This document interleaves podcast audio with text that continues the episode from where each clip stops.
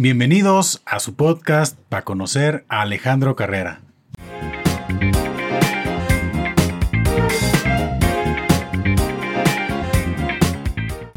Muchas gracias por la invitación, Paco. Aquí andamos. Hombre, pues, que agradeces. Qué bueno que ya se dio esta conversación que habíamos planeado ya desde hace algunos días y que afortunadamente pues ya podemos llevar a cabo. ¿Cómo te ha ido, mi estimado?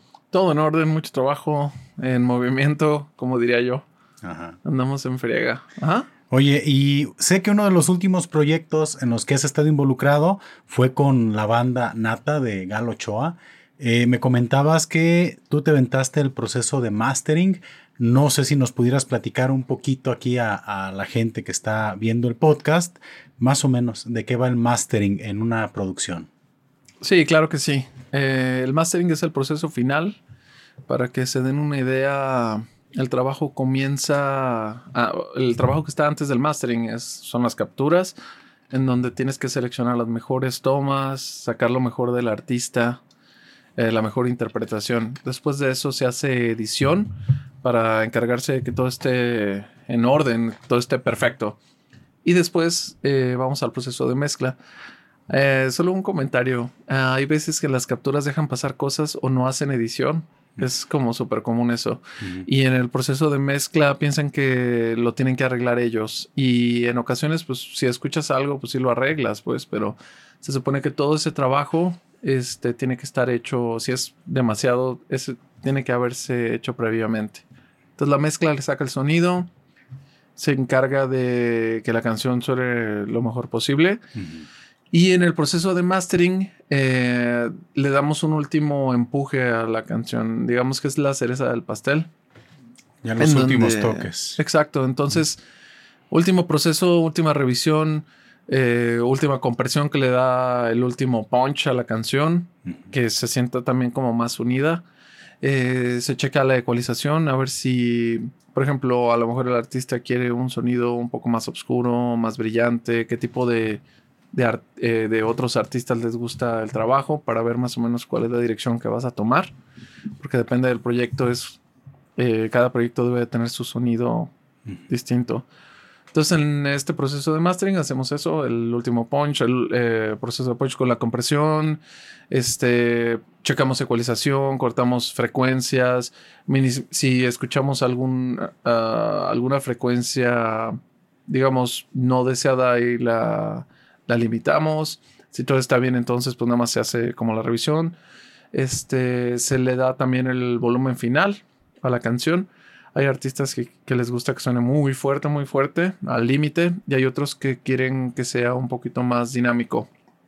Entonces eso lo decides también en parte en la mezcla, pero el último proceso de mastering también se encarga de, pues el último proceso para, para lograr eso, pues el sonido ya final de la canción. Entonces ya Con, tu experiencia, pues tú ya puedes descubrir cuando una canción, pues no le metieron el trabajo que le, deberían de meter, ¿no? De algunos artistas o lo que de repente tú escuchas por ahí, dicen, ah, aquí. Es correcto, es correcto. Por ejemplo, si te llega, eh, yo recuerdo haber eh, platicado con un amigo que me decía, no, es que necesitamos buscando un ingeniero de mastering. Y yo decía, ah, ok. Y luego me le decía yo, ¿cuál es el problema que tienes? No, pues no me la hacen sonar bien y así. Le dije, creo que tu problema va a ser de mezcla. Entonces cuando me mandó, dije, mándame la canción para revisarla. Y no había edición en la canción, la edición como se debe. Y la mezcla estaba, pues no se podía hacer bien también, pero el problema ya era desde antes, pues este, no era de mastering el problema, sino que de los procesos anteriores, como por así decirlo también. El, ingeniero de mastering está limitado a lo que se hizo anteriormente, pues en la mezcla tú puedes subir a no sé, a la tarola de la batería, a la voz, a los coros o bajarle a la guitarra en esta parte, pero en el mastering ya tienes todo en conjunto. Entonces ya es más complicado con ecualización, se pueden realzar algunos instrumentos, pero este, hay veces que sí se tiene que eh, trabajar en conjunto con el ingeniero de mezcla. Eh, es lo regular, pues, pero depende de, los niveles de, de trabajo, pues. En el caso de Nata, eh, Galo me contactó, me comentó que estaban buscando ingeniero de mastering para el nuevo material de Nata. Y la verdad me dio mucho gusto. Le dije, ah, mira, un, eh, vamos a, a, ver una canción, a ver si les gusta, lo checamos. Y, y pues ya la verdad es que el proceso fue muy fluido. Este, la primer, el primer mastering que les había hecho me dijo, oh, es que suena muy brillante. Y yo dije, ah, ok, eh, si quieres, muéstrame como qué artistas eh, son los que te gusta el sonido o lo quieren jalar para allá. Y ya me mandó unos ejemplos y ya le mandé otra, otro mastering. Y ya me dijo, ah, ándale, este suena mucho mejor. Lo escucharon todos los del grupo, les gustó. Y continuamos con las canciones, pues. Y te digo, el proceso fue muy fluido. La mezcla estaba muy bien, entonces no hay, no hubo detalles, por ejemplo, de edición y ondas así, pues. Entonces depende, digo, Galo es una persona experimentada que ya sabe trabajar, él produjo el disco y lo mezcló. Y ya nosotros, pues, eh, es un honor haber trabajado en la producción de Nata como ingeniero de mastering, como proceso final, pero ya está terminado y están compartiendo las canciones, ya salieron, eh, salió Fuego, Dime, y pues ahí hay varias que, que van a salir próximamente para que le echen una, una oreja. Sí, fíjate, sí me tocó por ahí escuchar algo y vi también que en tus redes compartiste, pues que precisamente estabas tú con esa, con esa chamba, ¿no? Eh, tú eres guitarrista. Yo soy guitarrista. Eres productor. Ah, productor también. Ingeniero en. Ingeniero de mezcla. Y pues, como podrás ver también de mastering. Este. El, el, que tengas toda esa experiencia en la música. Ahorita que estabas platicándome todo este relajo, y cuando te dije de cómo analizas tú las canciones, llegar a ese proceso o a ese conocimiento musical, ¿sí te deja disfrutar de la música de repente? o, es así como un tema de, híjole, ya estoy tan...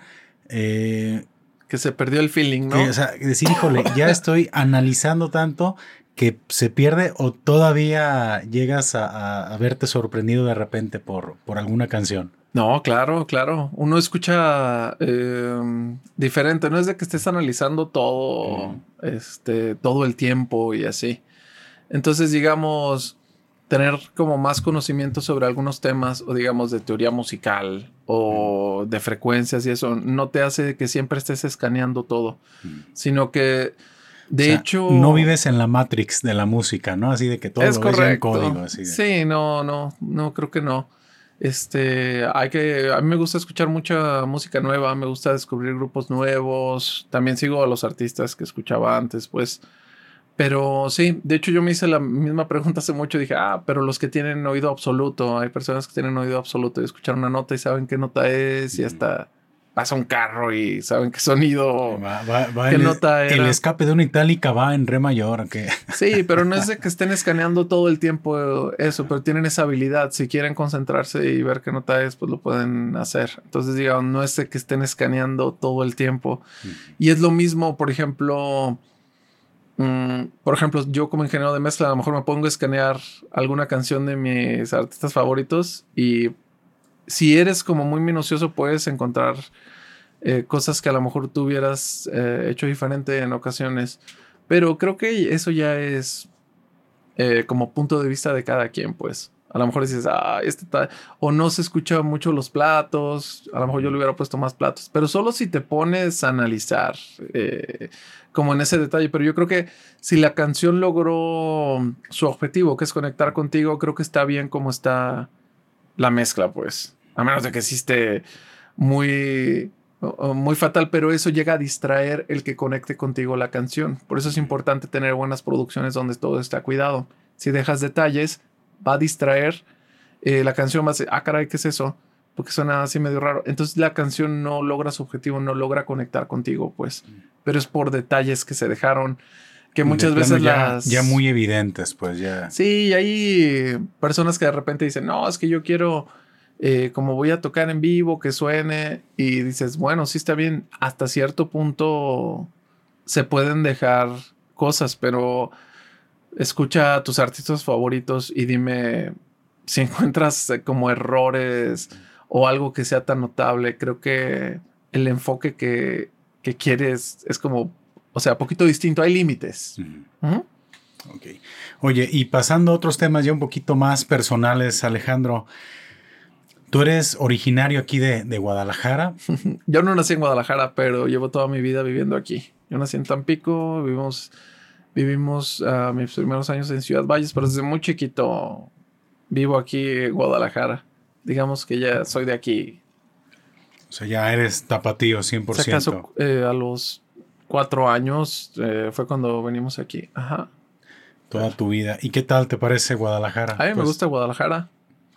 Muy bonita. Eh, como tecnológico, todo el cotorreo, disponible todo también. O sea, si algo de música quieres conseguir, lo puedes hacer. Obviamente también están como las tiendas de línea y eso, ¿no? Pero está chido de que haya, haya foros, haya todo, pues. A mí me gusta bastante probablemente quienes ya vieron el episodio de Amor Guitarrero, donde se estuvo platicando con El Pollo, con Aldo Muñoz, con Omar Guevara, y estuviste también, pues habrán escuchado un poquito de tu origen en el tema de la música.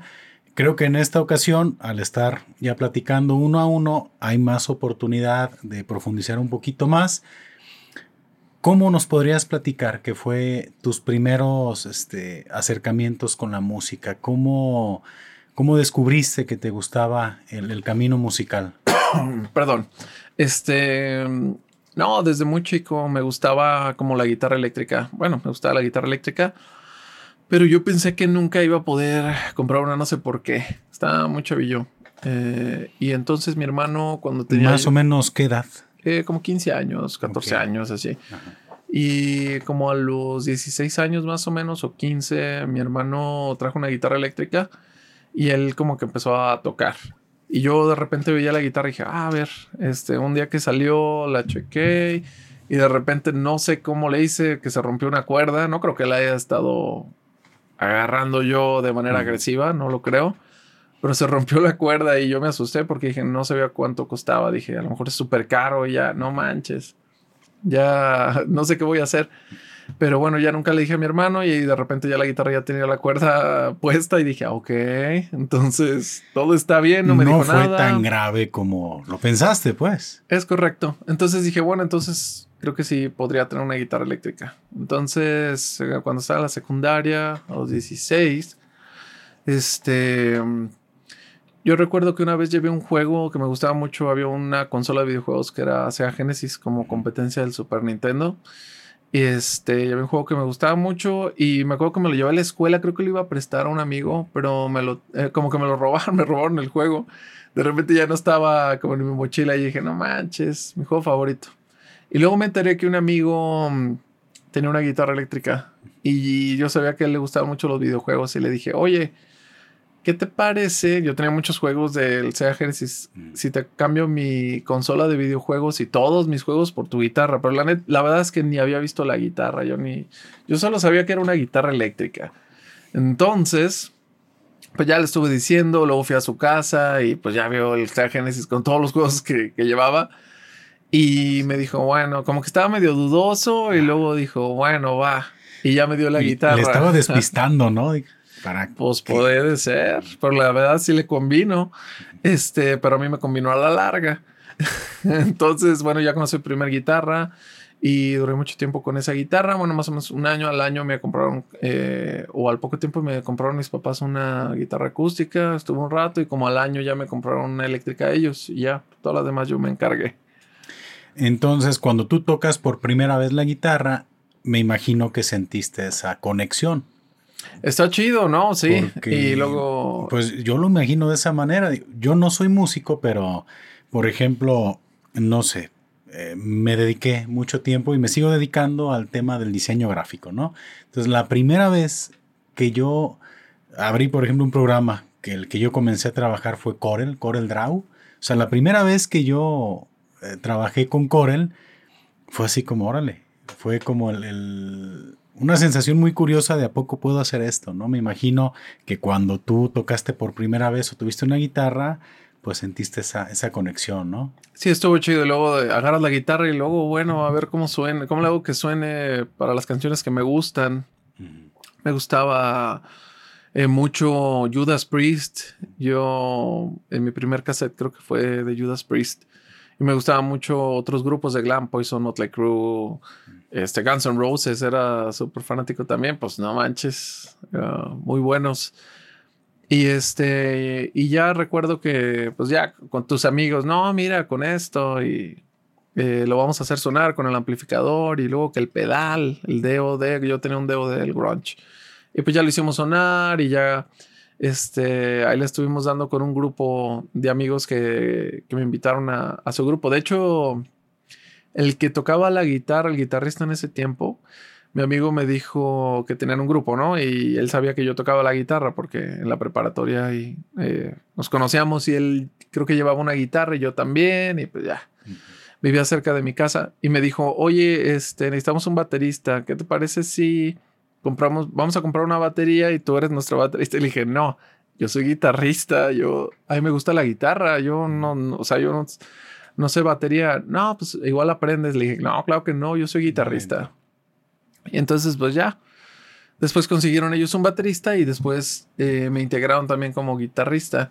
Y ya con ellos también me acuerdo que fue cuando conseguimos nuestros primeros pedales para sonar y así. Y ahí estuvimos rockeando con esa fue mi primera banda y estuvo chido, pues. O sea, de que tuviste tu guitarra, ¿al cuánto tiempo ya te integraste a una banda? ¿Fue rápido? O sea, ¿cuánto tiempo estuviste practicando, por ejemplo, no? Para ya animarte a, a formar parte de algún, de algún proyecto. La verdad no me acuerdo muy bien, pero yo creo que fue aproximadamente un año más o menos. Y pues sí era, sí me ponía a tocar. Creo que fue un año, no, no me acuerdo. O sea, tú te descubriste desde la primera vez que comenzaste a practicar con facilidad, o sea, te sentí, o sea, sí sentías como que ya venía de agencia el tema de, de la guitarra. no, la verdad. La verdad es que no, pero eh, con esos temas, y creo que es relacionado como todos los oficios, hay veces de que dicen, no, te dicen, oye, tienes facilidad tú para esto, pero creo que más que eso es como la dedicación y el tiempo que le inviertes. A lo mejor te dicen en tu programa, en el Corel de diseño, oye, no manches, lo hiciste súper rápido, pero tú gastaste tus horas en conocer el proceso para llegar ahí y creo que es igual muchas eh, cosas de la guitarra son de repetición, otros eh, son otros procesos, o sea, para la improvisación son otros estudios. Pero yo creo que las horas invertidas más bien es lo que lo que está, hay gente que es muy de, que sí tiene mucha facilidad, pero como es floja para otras cosas, pues de repente ya no continúa y o sea, ya no siguieron. Pero más bien yo creo que es la dedicación, te digo, las horas invertidas y para todos los oficios, yo creo. Hay gente que tiene facilidad. Yo no considero tanto de facilidad, pero creo que sí, con dedicación sí puedo llegar a hacer algunas cosas, pues, de técnicas así de la guitarra o, otros temas. Pero hay personas que sí, de repente dicen, no manches, estos cuates son fuera de serie. Y yo creo que ahora sí la conexión entre la dedicación y la facilidad. Digo, hay personas que pueden tener como limitantes de a lo mejor nunca pudieron poner la mano bien o tuvieron algún problema, etcétera. Pero yo creo que es así, pues. Fíjate, yo opino que sí tiene mucho que ver. Que, a veces ya traes, ¿eh? no sé, ya naces como con un talento, ya naces con, con un don. Y sí, sí, porque incluso he platicado en, en ocasiones si el la constancia vence al talento, ¿no? Y es así como una frase. Yo he tenido muchas, este, no sé, controversias debido a eso. Sí, definitivamente, sí creo que la constancia en algún momento vence, pero sí también puedo creer que ya este, nacemos con algún talento y pues yo creo que eso es lo que te impulsa, ¿no? A, a seguir. Porque, bueno, lo que he visto de tu trabajo, pues eres un gran guitarrista, eres, sí, sí, eres muy virtuoso, sí. Y es, yo me puse a pensar, digo, si yo Paco, quizás ya, ya a mi edad ya no, ya está muy difícil, ¿no?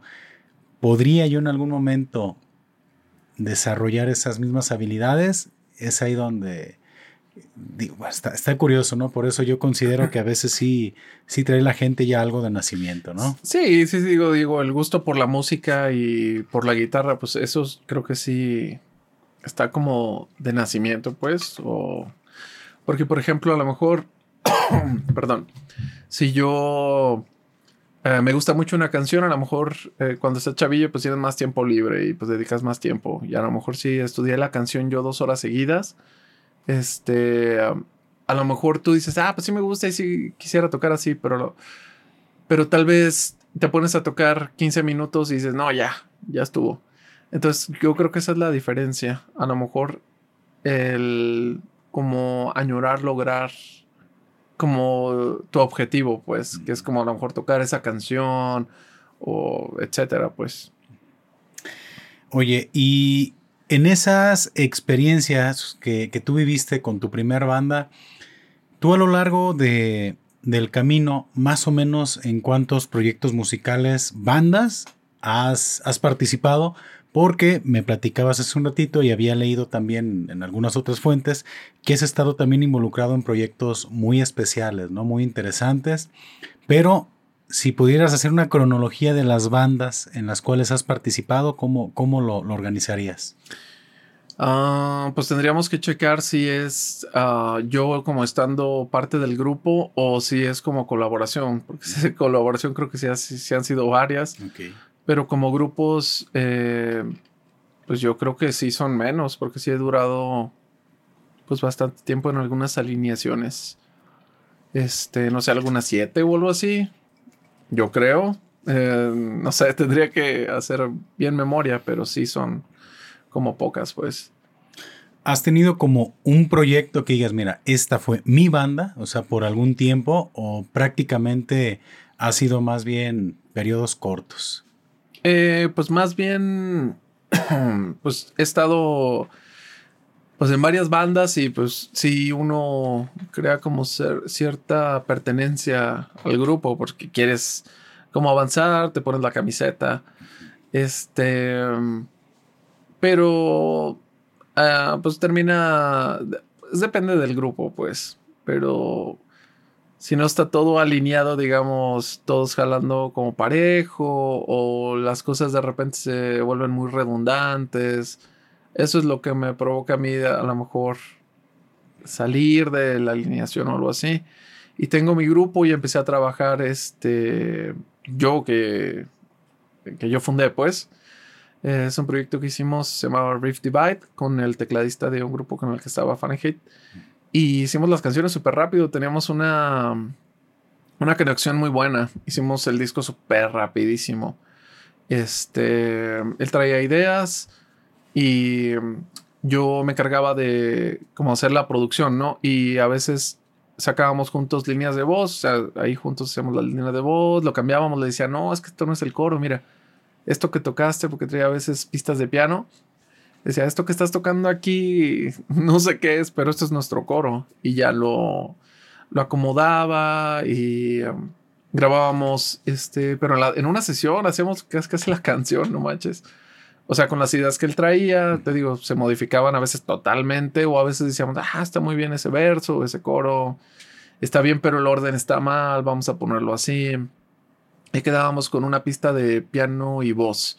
Y ya después yo agregaba la batería, eh, programaba, le agregaba las guitarras que las tenía como en la mente y el bajo lo grabó un amigo, Ramón Beltrán, saludo. Y, este, y así ese proyecto se desarrolló como súper rápido. Luego Carlos eh, Flores decidió dedicarse ya más como a su banda y pues ya quedé yo con el proyecto, íbamos a jalarlo, em, pero eh, pues como que el trabajo se cargaba un poquito para mí. Este, hice unos proyectos de solista, eh, dos canciones hice. Y ahí fue cuando de repente me frustré un poco porque el sonido que quería no lo podía lograr. Y fue de repente cuando ya me capacité mucho más. Sí me había capacitado pues en ondas de mezcla y ese cotorreo. Pero ya es cuando me empecé a capacitar eh, con productores de fuera, eh, con eh, productores que trabajan discos que me gustan a mí, con grupos más metaleros acá, Silverstein, Intervals, Nick Johnston, guitarrista, y con varios pues. Este, y ahí ya es cuando conocí el proceso y eso inició, o sea, especializarme más fue porque yo quería sacar un mejor producto Y eso ya me jaló a trabajar con más gente y ahorita digo, no he grabado mucho de lo mío, he hecho varias colaboraciones que digo, han sido covers. Y tenemos otras canciones originales ahorita con el Cuervo de Pau que van a salir. Este, y ya, pero de lo mío de solista no he, no he grabado más, nada, nada más que era como el objetivo. Pero digo, yo creo que porque me he concentrado en, por ejemplo, en el grupo ahorita, en vamos a terminar esta canción del Cuervo Pop, vamos a acabar esto, vamos a acabar esta colaboración. Entonces andamos así. Y ahorita necesito ver si ahí tengo varias ideas. Si voy a hacer como lo de original, como porque es de Alejandro Carrera, o vamos a continuar con lo de Rift Divide. Andamos viendo, vamos a ver qué es eso. Pero bueno, hay un detalle aquí. Eh, por ejemplo, cuando ya me capacité bien en lo de las mezclas con estos productores y todo, entonces eh, ya ves el tiempo que se necesita más o menos para hacer las cosas y es mucho más el tiempo de lo que pensabas, porque el detalle es como más grande, pues. Y creo que es con todo. Entonces cada detalle cuenta y dices, ok, me voy a tardar tanto tiempo en una producción, ya sabes que te vas a tardar tanto, entonces ya lo tomas, digamos, con calma, porque al principio quieres como terminar algo más rápido y puedes dejar como pequeños detalles, este, pero no, pues ya, ya es diferente. Creo que es igual con todo, pues. Pero nada más es como enfocarte, pues, ¿qué, es lo que quieres hacer? Vamos a una canción, vamos a componer la canción, vamos a hacer esta producción. Pero ya más o menos te digo, te das idea más o menos cuánto tiempo te va a llevar. Muy bien. Oye, y quisiera también preguntarte en qué momento o cómo es el proceso que, tomaste para tu certificación en, Berkeley. Ah, em, yo había tomado em, eh, alguno, algunas clases con maestros. Eh, también tomé teoría con un maestro que era graduado de Berkeley aquí. Este, pero hubo un momento, fue hace ya mucho tiempo, este, donde dije, bueno, vamos a ver si, si todo lo que sé eh, es lo correcto, por así decirlo. Y la verdad es que el papel, la certificación igual podría ayudar como para dar clases. Eh, o como que porque de cierta manera te está avalando, pues. Pero, por ejemplo. No es, no es fácil, me imagino, ¿no? no, sí está. Sí, sí, me imagino que debe estar complicado tener, pues, ese, esa certificación. Sí, y pues hice la certificación y haz de cuenta que es especialista en guitarra y también está como de técnicas de Steve Vai. Este. Pero haz de cuenta que para esa certificación te daban como, tienes que terminar estos cursos, pero algunos ya eran como avanzados, eran como continuaciones de, de cursos, pues ya era como el, final de los finales. Entonces, eh, hubo un curso, el de, creo que era como armonía y era como, como de, lo de jazz y así. Y yo sí tenía conocimiento, gracias al maestro, eh, que había tenido, que estuvo en Berkeley, de las posiciones y todo, tensiones, eh, y muchas formas, pues. Y de hecho el curso estaba más o menos, yo creo que como a las dos semanas, era más o menos yo donde yo estaba y después ya fueron como cosas nuevas, pues. Y pues ahí le estuvimos dando, si no hubiera tenido esa como capacitación, pues no hubiera, es que les dijeron, muchas personas eh, tuvieron problemas ahí. Entonces dijeron, no, pues tienes que cursar cursos anteriores y luego ya este. Entonces pues, también es más la inversión porque tienes que hacer más cursos, pues. Pero bueno, al final lo, lo logramos, todo fue fluido, estuvo chido, pues, la verdad. Y pues ya, este, tuvimos e, ese papel que más que nada es como para satisfacción personal, yo lo, yo lo veo. Digo, si vas a tocar con alguien eh, no mucha, la mayoría no se fija que tengas el papel, más bien de cómo toques y si puedes interpretar sus canciones o lo que vaya a hacer, ¿no? Si algún músico estuviera interesado en obtener una, certificación por parte de, de Berkeley, ¿cuál es el proceso que tú le podrías recomendar? ¿Sabes qué? El primer paso es esto. No, pues el primer paso es meterse a la página de Berkeley y ver las opciones. Puedes hacerlo allá, puedes hacerlo también en línea, puedes hacer este eh, certificación especialista, puedes hacer, creo que la carrera ya eh, completa.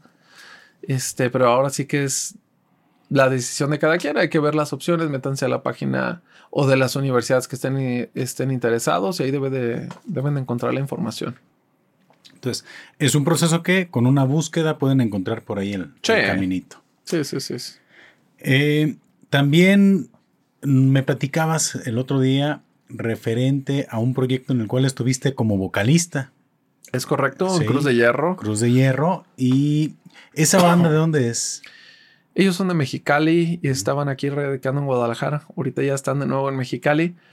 Este, pues yo tocaba la guitarra de mis primeras bandas. De hecho, era como la segunda versión de la banda, de la primera banda.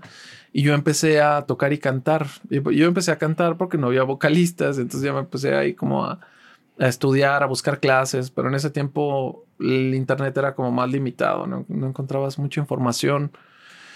Este, Eran compré varios libros. imágenes y duraban como media hora, ¿no? Es correcto.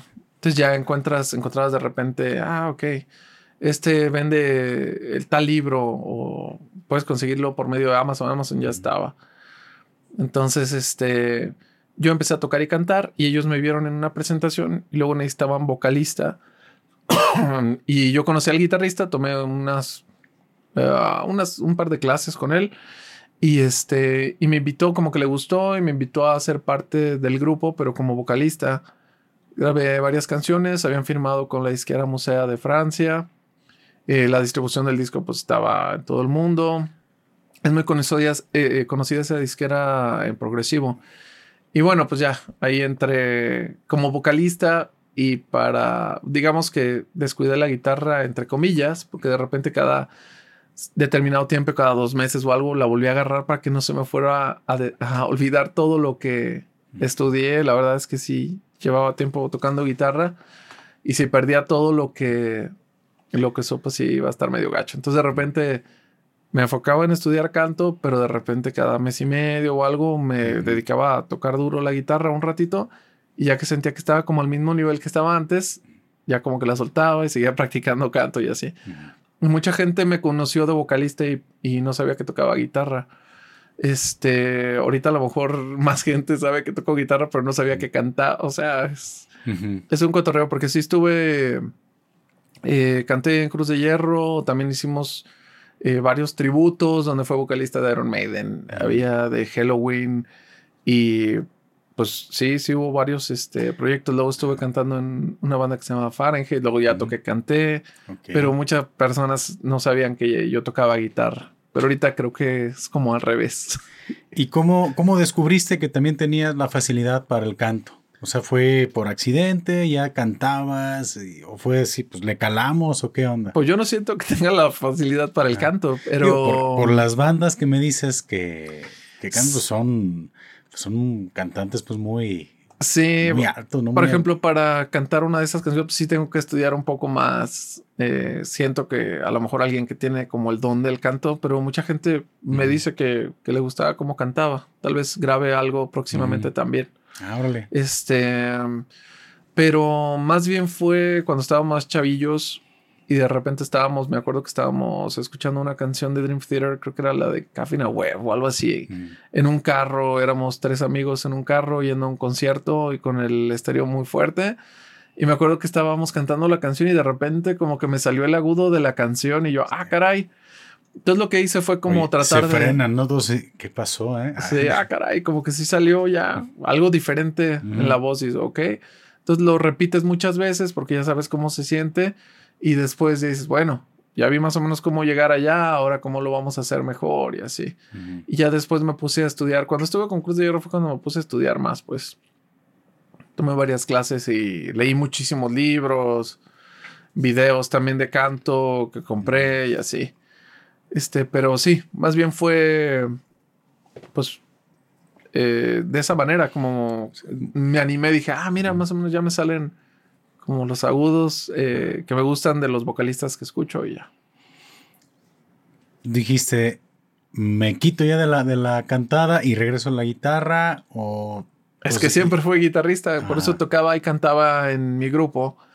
Y luego ya, más bien con Cruz de Hierro fue cuando me volvieron solamente vocalista. Este, pero ya que se terminó Cruz de Hierro, dije, ay, pues, o sea, yo, yo soy guitarrista también. Empecé a cantar en un grupo que se llama Fahrenheit y de repente uno de los, eran dos guitarristas y uno de los, de, los dos guitarristas se salió. Y entonces fue cuando ya empecé a tocar guitarra también y cantar. Y ahí fue otra vez cuando volvimos. Y ya después ya, pues me enfoqué más como a la guitarra, pues. Continuaste. Has estado también participando en, proyectos interesantes. Eh, no sé, corrígeme, tal vez este, leí mal, pero también estuviste colaborando con Cirque du Soleil. Ah, hice unas audiciones para Cirque du Soleil. Me invitaron a hacer unas audiciones al. Y fui a México. Sí, pero solamente este, estuvimos muy cerca de, estar ahí. Eh, um, tu participación era ser parte ahí del. Era como más de multi-instrumentista. Entonces, pues yo nada más estaba viendo a ver qué onda. Y fue uno de los seleccionados, pues. Pero ya al final, pues no, no se concretó, pero digo, ya nada más estaba viendo a ver qué Quedó por ahí como uno, pero pues está, dentro de tu currículum, ¿no? Digo, sí, claro. Porque fueron muy pocos los que fueron seleccionados allá y los que fueron. Y casi se arma. Pero digo, también no estaba, para serte honesto, muy informado qué iba a pasar después, ¿no? O sea... ¿Qué hubiera pasado contigo si hubiera concretado esa, esa oportunidad? ¿Cuál hubiera sido tu vida en ese, ese caso? Pues no podemos saber. No sé... Eh, qué se planeaba con ese proyecto. O sea, giras internacionales seguramente. Puede este, ser, puede ser. Pues ya sería cuestión de ver cómo están los números y cómo está el asunto y todo el cotorreo para ver qué. Y también sé que has estado colaborando con Cristian Castro ¿Es últimamente. ¿Cómo se da ese acercamiento? ¿Cómo se logra? ¿Y qué tanto tiempo has estado participando con él? Bueno, con Cristian llevo alrededor de, bueno, ya casi dos años. Este, el primer acercamiento fue porque eh, eh, me comentó, conocí al baterista y él escuchó una de mis, de las mezclas. De hecho, ya estaba mezcla y master, pues, que hice. De hecho, también hice edición de esa canción. Y este, como que dijo, órale, ¿quién hizo este trabajo? Y coincidió que tocamos juntos en un evento. Este, y me comentó, ah, que Cristian nos dijo que a lo mejor que buscáramos un ingeniero para este proyecto eh, aquí local. Pero luego ya no pasó nada y me enteré que estaban trabajando con otra persona. Y luego ya después de como casi seis meses eh, me, me, contactaron y me dijeron, oye, eh, para este proyecto como que no nos gustó el, resultado final. Y entonces me pasaron unos tracks los mezclé y los mastericé y como que les gustó, le gustó mucho a Cristian también y le pasaron mis redes, yo creo que creo que fue en Instagram. Se metió a mi Instagram, estuvo checando para ver quién era esta persona y ya de repente al creo que fue al día siguiente o a los dos días hicimos una videollamada, muy amable, la verdad. Este, ya estuvimos platicando, este, y después hicimos varias videollamadas eh, de también como de algunos eh, trabajos de ese índole. Y eh, en una de las videollamadas, o sea, ya teniendo varias, él fue el que me invitó. Nada más el trabajo iba para lo de eh, mezcla que necesitaba. Pero después él me invitó, fue el, él me invitó directamente, me dijo, oye, no sé si te moleste, pero le pasé mi contacto a, tu contacto, perdón, a mi manager y quería ver a ver si te latía como ser parte de mi proyecto de solista. Este, porque el trabajo que estábamos haciendo era como más rockerón y metalero. Y este, y ya le dije, no, pues con todo gusto, yo toco de todos los géneros, y sí me late. Y la verdad es que sí está entretenido. Bueno, ya este, estando ahí ya también te das cuenta de que tienen, por ejemplo, el intro del show está como más acá rockerón y como shred. Y digo, órale.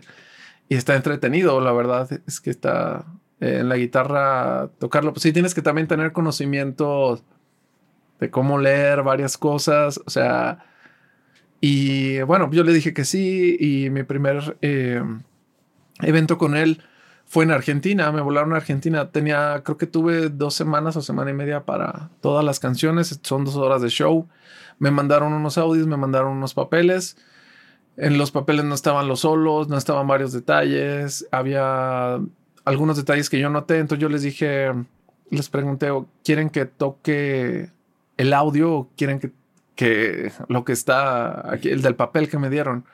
porque hay unos detalles ahí que son diferentes. Y ya me dijeron, no, pues como el audio, igualito que el audio está en vivo, queremos todo. Entonces, pues ya me puse a sacar todo, a transcribir. Este. Estuvo. Pues estuvo pesado. Eh, porque yo de las guías que me mandaron de los papeles, pues hice las mías con los arreglos y con las, diferen eh, las diferencias que encontré. Este, y ya fueron dos semanas mega súper intensas. Cancelé todo, todo lo que tenía y me dediqué a hacer eso. Creo que fue semana y media o dos semanas, pero fue a full, así. Desde lo más temprano de la mañana hasta lo más tarde de la noche para poder terminar las guías. Y creo que como tres días antes de irme, y ya tenía todo, ya corría el show. Y luego, como tiene guitarra, ponen una guitarra acústica también, tienes que hacer cambio en guitarra acústica y eléctrica en canciones. O sea, pasarte de una guitarra a la otra. Ellos ponen la guitarra, la rentan eh, dependiendo del, de la locación. Pues rentan la guitarra acústica y ponen, eh, la ponen en su tripié. Y yo llevo mi guitarra eléctrica. Entonces, bueno, en mis ensayos aquí, pues también tenía que hacer ese cambio. Si no, qué va a pasar en el show porque eras eh, súper en caliente. O sea, no va a haber. Creo que solo. Solo fue un ensayo. No nomás era el tema musical, sino también tiempos de ejecución. Entonces, claro. Tienes que tomar eso en cuenta. En esta canción, cambio de guitarra acústica, eléctrica, y lo escuchabas también en el audio. Entonces, tienes que practicar eso. Yo a veces, si no tenía en el stand la guitarra acústica, no importa. La pongo aquí y yo la voy a, me voy a quitar la eléctrica, voy a agarrar la acústica, o en qué canción solo voy a agarrar la acústica y voy a traer la guitarra eléctrica puesta porque no hay tiempo. Entonces, este, todo eso lo estuve estudiando. Y no te puedes equivocar porque, bueno, sí te puedes equivocar, pero si algo falla, pues se quita la sincronía de todo, ¿no? Sí, sí, sí, tienes que estar pues preparado. Y este, pero también me dijeron, haz de cuenta que me mandaron el set list y había como unos popurrís hay que que no los había sacado, que me dijeron que no los iban a tocar en Argentina, porque los artistas de los popurris eh, como que no habían tenido mucho auge por allá. Pero bueno, eh, había otras como cuatro canciones o algo así que faltaban. Y dije, bueno, ya saqué todo lo del show que me dijeron, pero eh, me dijo también un amigo que fue una vez a suplir y había dos popurris y dije, no, quiero el popurrí 2. Hijo, es que no me lo pasaron. Quiero el 2. Y ya es el 2 y pues ya, o sea, no le fue muy, no le fue muy bien. Entonces lo que hice, dijo, dije, tengo dos días o creo que tenía dos o tres días. Puedo amarrar más el show. Ya corre, leo algunas cosas, otras me, me las memoricé. Este, y entonces hay dos opciones, o amarrar más el show o sacar todas las canciones que no están en el set list. Este, pero son como para que no me agarre en bajada si es que llega a meter algunas de las canciones, ¿no? Y pues mi decisión fue, sí, pues vamos a sacar todas las canciones. Entonces pues ya saqué todo. Este, y apenas alcancé a darle ya como unas vueltas al show en, en, lo que pude. Y este, ya, pues ya volé a Argentina, llegué y ese mismo día en la mañana vuelas de noche y pues duermes ahí en el avión. Entonces llegué al hotel y ya dijeron, no, pues ensayo eh, a tal hora. Fuimos al ensayo, estaban los músicos, eran músicos argentinos, al baterista sí lo volaron también de, de Guadalajara. Este, ya estuvimos esperando a Cristian. Eh, ya cuando llegó, pues ya le dimos a, todo. Y me acuerdo que en el ensayo, él se acercó en uno de los solos, ya como, como de las últimas rolas. Se acercó como al amplificador. En ese toquín, generalmente solo, solo soy yo de guitarrista, pero en ese. En esas fechas de Argentina, este, sí había otro guitarrista también. Y. Em, y ya, pues bueno, se acercó Cristian y dijo, ah, Alex, sí sacaste todos los solos. Ah, yo no lo había visto a Cristian, eh, digo, solo en las videollamadas, pero ya en el ensayo, eh, te digo, cuando se acercó ya en esa, eh, creo que era la de azul o algo así, en el solo de azul, creo que se acercó.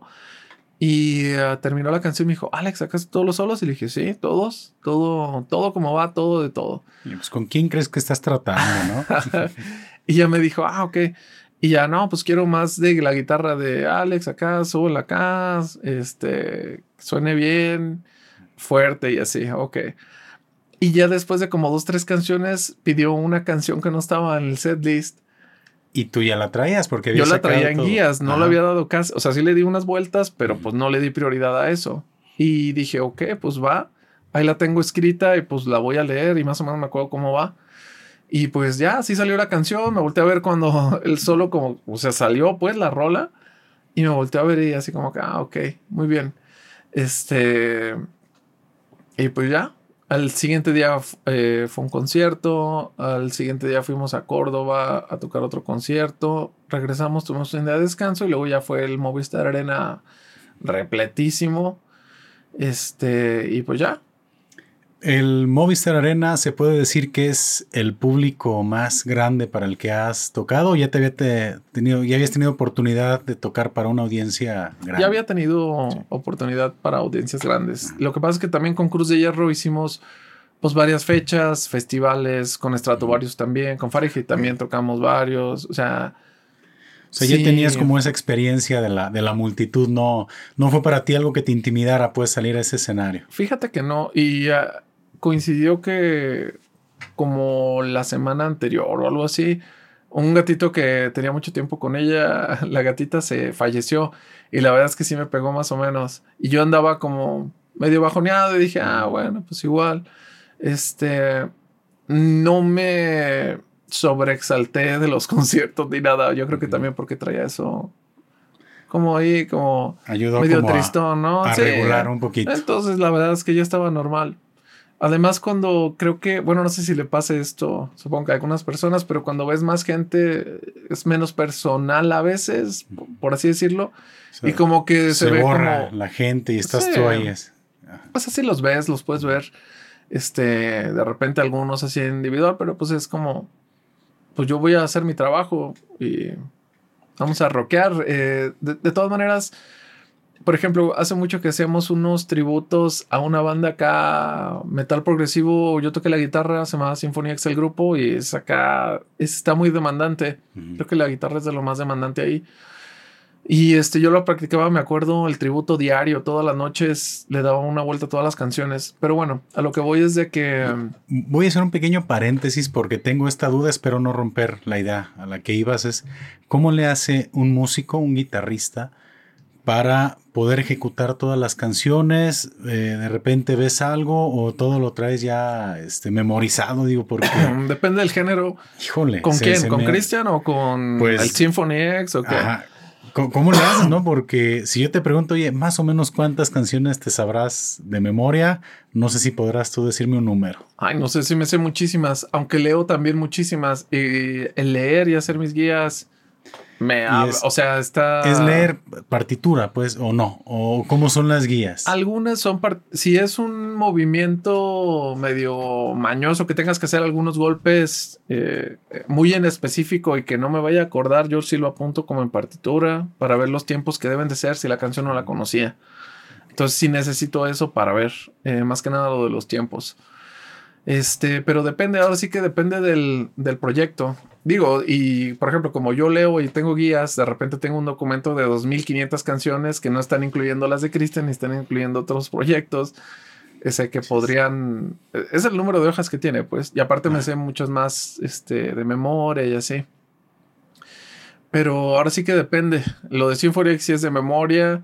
Y a veces tienes que Ah, a veces analizas una canción y dices, ok, este solo va en tal escala y yo sé que empieza como en tal intervalo, entonces más o menos te acuerdas, ah, ok, entonces por aquí. Este, hay veces que sí tienes que estarlo estudiando porque sí están como más complicados, como más de machete, y hay veces que los tienes que leer porque ya es demasiada la información.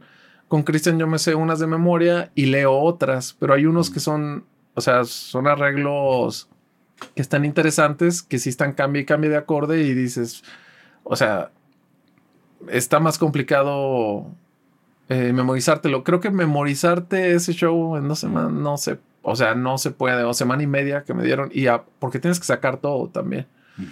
Entonces, este, sí está complicado. Entonces, dependiendo del sapo, la pedrada. Si es algo, este, más complicado, si hay que, si hay que memorizarlo. Pero digo, ahí niveles de complicación, porque también de repente leer algunos acordes que están medio locochones, este, tienes que tener el conocimiento y sí haberlo como tocado alguna vez para que salga como más fluido, pues que no haya alguna sorpresa.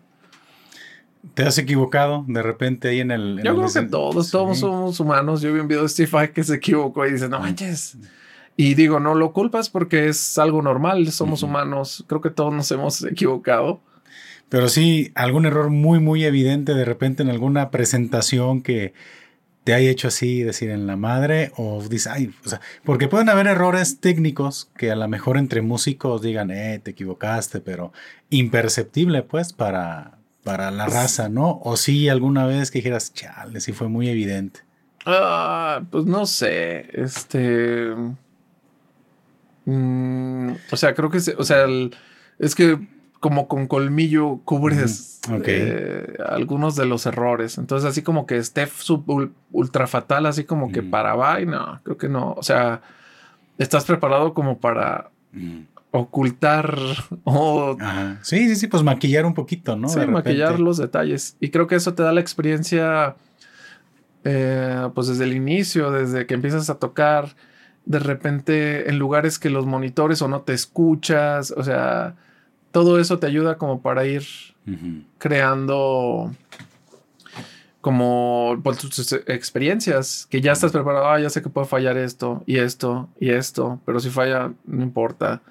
Este, lo peor que puedes hacer es como paniquearte, es nada más seguir. Por ejemplo, también fui a eh, Los Ángeles eh, con Cava y me acuerdo que en el festival se fueron los, el monitoreo se fue, eh, es eh, por medio de in-ears. Este, y no había monitores de piso. Entonces, para la gente que no sabe, pues los monitores de piso es los que te dan el sonido. Tú escuchas las voces por los monitores de piso, escuchas el teclado, la secuencia, pues todo, pues. El bajo creo que estaba conectado directo, entonces también debió haber salido de monitores de piso. Pero como no hay bocinas dándote ese sonido, pues no escuchas. hay bocinas a los lados, pero no, es, no alcanzas a escucharlas, a percibir. Se escucha lejos, no, no entiendes. Está el audio que sale al público y está el audio que está para los músicos. Entonces, pues generalmente todo se maneja ya eh, por sistema de INIRS. Eh, la mayoría, la mayoría de los grupos traen como ese sistema para estandarizar también la manera de tus shows, que siempre te vas a estar escuchando de una manera decente, pues.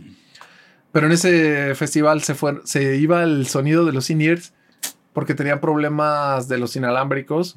Entonces, hay una secuencia también que hace como unas cosas adicionales.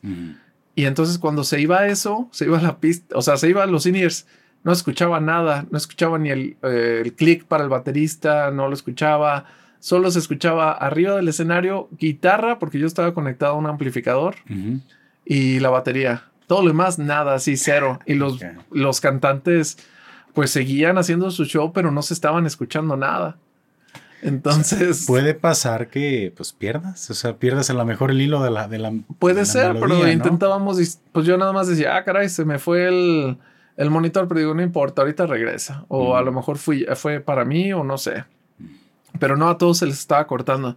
¿Y qué haces ahí? Yo memoricé, me memoricé las canciones eh, esa vez, entonces estaba pues, de memoria eh, tocándolas. No hicimos ningún ensayo, pero pues sí las había estudiado lo suficiente como para saber eh, qué es lo que sigue y así. Pues ya nada más, pues seguimos siguiendo al baterista para caer en, ya que regrese el sonido y luego a veces eran lapsos más largos y, ay, caray, bueno, ni modo. Pues tenías que estar ahí resolviendo en, tiempo real. Ya pasaste como varias, o sea, ya lo, experiencias medio similares eh, a través de tu carrera.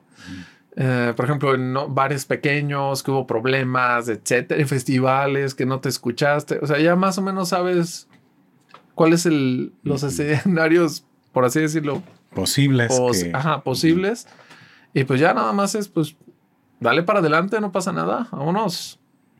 Y que salga todo bien. Y ya muy agradecidos los cantantes de que no se esa, esa capacidad de improvisación, ¿no? Al momento de resolver. No improvisación, pero sí de pues, salir en la Constancia, seguir, no pasa nada. No nadie se paró ni nada así de que. Todos sabían que andaban haciendo. O haciendo caras. No, volteabas a verlos y como si nada. También el tecladista así como si nada. Era el tecladista de Paulina Rubio, el que fue esa vez.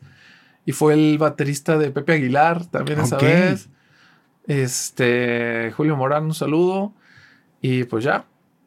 Estuvo bueno, estuvo chido. Oye, ¿y cómo es que se dan esas fusiones de repente de músicos? O sea, ¿se ponen de acuerdo o hay esta necesidad y órale, eh, un amigo, un eh, amigo bajista me recomendó, me dijo, oye, pues ya que estás tocando pop, porque él me conocía más por el ramo acá en Metalerón. Y me decía, ya que estás eh, tocando pop, ¿te interesaría hacer una fecha con nosotros allá, acá en Los Ángeles? Dije, ah, sí, con todo gusto, claro que sí. Sí, sí me late. Y pues ya, de ahí para real. Ya es una forma también de trabajar donde te contactan pues de, sí, son recomendaciones.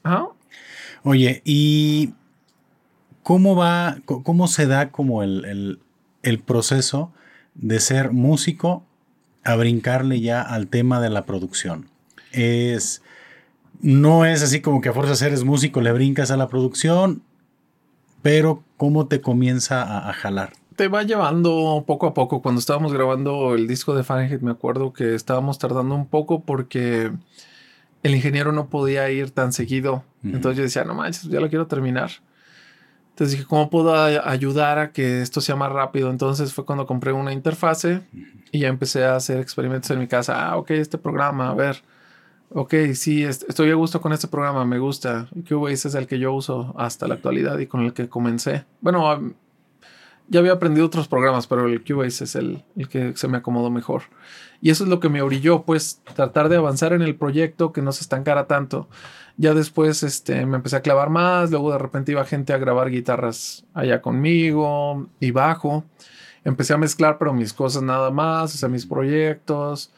Este, y así se, se fue, este, me acuerdo que también hasta por equipos de grabación, por ejemplo, posteaba en los foros y me salió un trabajo también para eh, hacer guitarrista de sesión y también algunas colaboraciones eh, con un estudio de Sudáfrica. Oh, qué chido. Sí.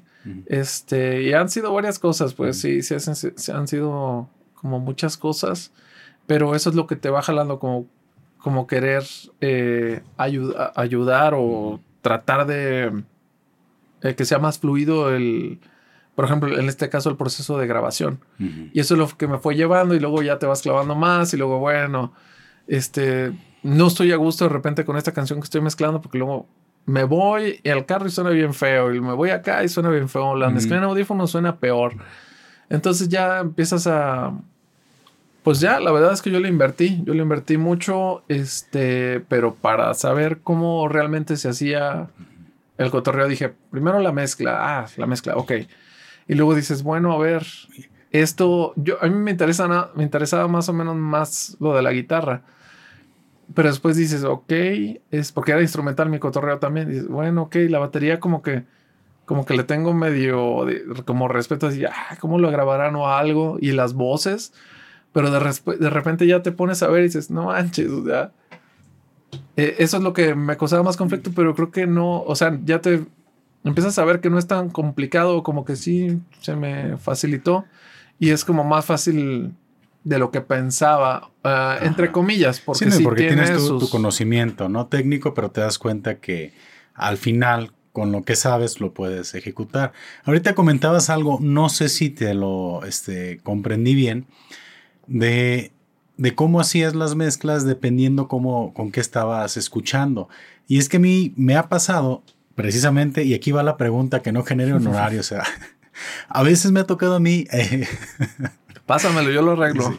Editar el audio de, del podcast y ando yo ahí según eso metiéndole y ya me pongo a escuchar y, a ver qué le quito, qué le pongo, qué le subo, qué le bajo y pues me gusta a mí mucho clavarme en ese tema.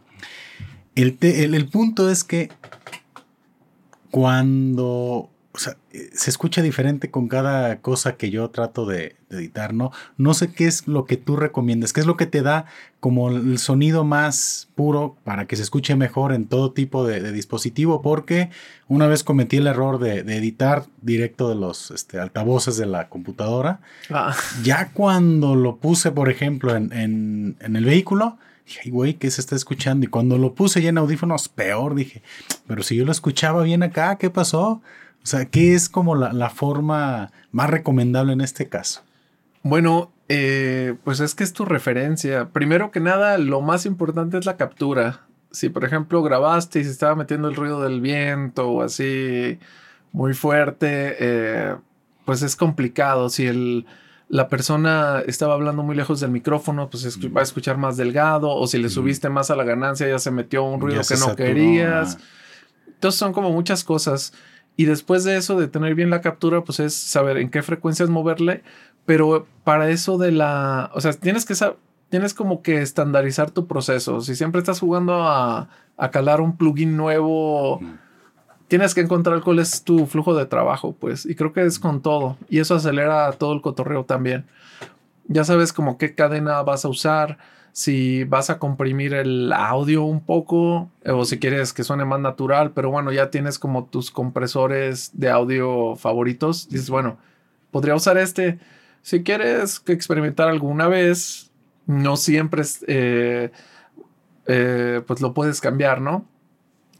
Hoy, esta vez voy a tratar con otra cosa, pero ya sabes y que el, digamos que el otro es el confiable de siempre, ¿no? Y luego es, pues, manejar las, eh, la ecualización, saber qué frecuencias vas a mover.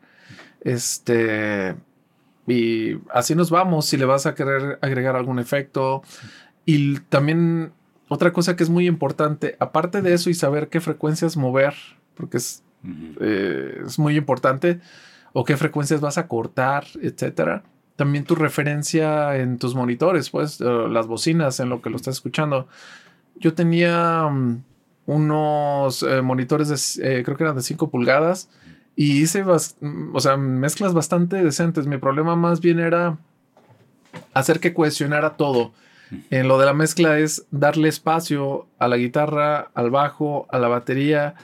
Estos son los espacios para cada instrumento para que no se haga una revoltura horrible, ¿no? Este, entonces más o menos estaba bien. Después cambié a otros monitores eh, más caros, eh, mucho más caros.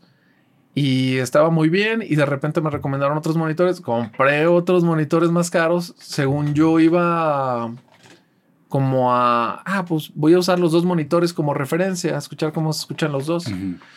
Este, pero no, me terminé quedando con, con, con, los otros que eran un poco más caros y son como muy peculiares porque te muestra como no son tan la calidad, o sea, son los componentes muy buenos, pero digamos que te muestra más los errores de que suene así súper todo HD, pues súper bonito. a mí se me hace que suena súper bien. Yo creo que soy porque soy guitarrista, porque los medios es como eh, parte muy importante de lo de la mezcla, sino es como, como lo más importante. Entonces, ese, eh, esos monitores realzan como más algunos problemas del audio y hace que tus se, traduzcan mejor tus mezclas, pues. Eh, pero realmente después de, en el caso de una mezcla, sería acomodar bien las frecuencias y ya, ese, era como mi detalle a mí antes. Yo ya estaba acostumbrado al sonido de mis monitores de ese entonces, entonces cuando me fui a, a, escucharlo en el carro, ya no, ya no me pasó lo que me estaba pasando antes. Pero en tu caso, por ejemplo, que solo es la voz, pues yo creo que con unos buenos monitores te puedes dar a entender más o menos cómo va a sonar. Y ya conociendo tu equipo, o sea, escucha música ahí, escucha lo más que puedas en esos monitores para que tú sepas cómo se va a traducir en, en los demás, pues. Pero siempre es saber qué frecuencias mover, cuáles cortar. Y a lo mejor lo que puedes hacer es, eh, puedes escuchar a lo mejor otro podcast que te guste, porque en tu caso pues es más como de voz, ¿no? Escuchas otro y escuchas el tuyo. Brinca mucho suena bien, suena más opaco, suena más agudo, suena más delgado. Entonces ya tú puedes hacer ajustes en referencia a eso, pues eso también se utiliza mucho. No es de que vayas a copiarlo, ojo, o sea, no es que vas a hacerlo exactamente, porque eso pasa en las mezclas también, de que quieres hacer la guitarra idéntica a tal artista. Pero cada sonido de guitarra es distinto, él grabó con otras cosas. Más bien trata de meterte como en el nivel de ese cotorreo, en esa calidad y con eso se arma y entonces lo mismo en tu caso. Sí, porque bueno, muchas de las dificultades que tengo es que cuando grabo en el, en el estudio que tengo, que es este, es algo sencillo, pues tengo como ya muy controlado todo, ¿no? Ya, ya le aprendí al lugar. El tema es que a veces está uno grabando en, diferentes lugares, entonces todas las condiciones cambian, ¿no? Y, y sí ha pasado, pero si era así como una duda, dije, bueno, vamos a checar a ver aquí con el experto, a ver qué. Dice, no, mándame los audios, ¿verdad? Me dices. Ah, también, no, pues también sería escucharlo a ver cuál es el problema. O sea, si hay un problema que no puedes identificar, es que depende, pues, dónde grabaste, ¿no? Si se metió mucho eco a la voz, ya es un poco problemático. Ahorita hay un programa que se llama Spectral Layers y ese programa te ayuda a reducir muchísimo como esos eh, problemas de audio o quitar si estabas grabando y se escuchó como algo así te lo muestra gráficamente y tú lo puedes como borrar, pues. Oh, qué chido. O automáticamente a veces te lo puedes separar en dos tracks distintos. Entonces, el ruido te lo deja en un track y el, tu voz en el otro. Entonces, está muy chido. Estaba checando ese programa, ya lo conocía. El Cubase, de hecho, viene con una versión para quitar como la voz, pero ahorita ya sacaron unas versiones más nuevas de ese programa y la versión Pro. Entonces, ya tenían unos anteriores, pero ahorita el nuevo es el que está causando. Y no te. O sea, esos filtros o como trabaja te deja una voz natural, o sea, sí te respeta. Se escucha bastante bien, sí, con algo que puedas trabajar. Luego se mete uno ahí a tratar de arreglar las cosas con otros programas y la voz se escucha pues ya muy, muy robotizada de repente, ¿no? Ya muy, muy rara, pero déjalo checo. Igual no, ese, está, está muy bueno. Y de hecho extrae, puedes extraer partes de las canciones y te extrae la voz con el efecto como de delay o algo así. Bastante decente, digo, está súper cañón que... Ajá que es ultra perfecto, pero hay unos instrumentos que la batería la extrae súper bien, la voz también. La guitarra es la que siento que se me pierde un poquito. A veces pone dos tracks Ajá. y prendiendo ya los dos tracks ya se escucha como más. Pues, pero. Y es que con un. ¿Con qué formato de audio? ¿Un MP, o sea, MP3 te hace todo ese relajo o es algún Con lo que tú quieras. Sí, con. Eh, ajá. O sea, una rola completamente ensamblada te la puede desarmar. Sí. Ay, cabrón. Digo, también hay límites, ¿no? Te, saca la voz, eh, la guitarra, piano, eh, bajo, batería, otros instrumentos y la batería también la puedes separar en tarola, bombo, ah, no manches. los toms y los platos. Entonces, bueno, yo más, más que nada lo, también eh, lo, compré porque si vas a hacer un trabajo de mastering que sea para algo que sí esté más complicado y necesitas hacer modificaciones, mm puedes separar algo para tú reajustarlo. ahora sí ahí entra, porque yo estaba así, ahorita que me platicabas del proceso de mastering, dije, oye, ¿cómo le haces? Pues si la rola ya está ensamblada, ¿cómo puedes como mover o editar parámetros, no? Dije, pero ese es un caso, o sea, para, para otro caso que fuera a lo mejor un poquito más extremo, porque generalmente puedes trabajar con el ingeniero de mezcla y decirle, o el ingeniero de mezcla te dice, ah, suena súper bien, pero creo que le voy a bajar un poquito al bombo. Y dices, ah, ok y ya hace la modificación y te la manda, puedes también trabajar así, pues. Pero cuando no hay opción, esa es una opción. Y sí está muy padre. Sí, bueno, es que la, tecnología, ¿no? Yo creo que a lo largo de los años que tú tienes en, este tema de la producción, pues has visto cómo han habido innovaciones y te han hecho la, pues, la chamba un poquito más, si no más sencilla, sí por lo menos ser más asertivo en lo que estás buscando, ¿no? Sí, es correcto. Y um, eh, por ejemplo, y lo chido de la tecnología también es de que ya puedes llegar como a muchos lados, ¿no? O sea, a todo el mundo. De hecho, me contactaron unas, personas unas personas de Suiza, de un grupo que se llama Emi No Joke. Ellos tocan como punk rock. Está muy chido su material. Emi No Joke es E-M-Y, espacio, no, y luego como broma, joke. Joke, Emi No Joke. Ajá, ellos son de Suiza. Y ellos me contactaron y me dijeron, oye, fíjate que queremos mezclar nuestro proyecto, mezclar y masterizar. Y este, estamos buscando una persona y nos gustó tu material. Me contactaron por medio de mi página web. Yo tengo una página web, alejandrocarrera.net. Y ellos me contactaron, tengo mi correo con info arroba alejandrocarrera.net. Y ellos me contactaron por ahí y me dijeron, eh, era el guitarrista y me dijo, oye, pues nos interesa mucho trabajo, nos gustó mucho y este, quería ver si me podías explicar el proceso de cómo eh, sería trabajar contigo. Entonces, pues este, hice pues un texto, lo manejamos en inglés todo Ellos creo que hablan francés también. Este, y bueno, lo manejamos en inglés, ya les mandé el escrito. Me dije cualquier pregunta, eh, aquí estamos a la orden. Me devolvió el mail, me hizo unas preguntas que ya hizo la junta con su grupo. Me dijo, les voy a exponer tu trabajo porque como que todos nos encargamos de buscar. Y yo dije, ah, muy bien. Este, y yo le, le pregunté, oye, ¿cómo me encontraste? Porque digo, sí conozco gente, mucha gente de Estados Unidos, Europa y así, ingenieros chidos.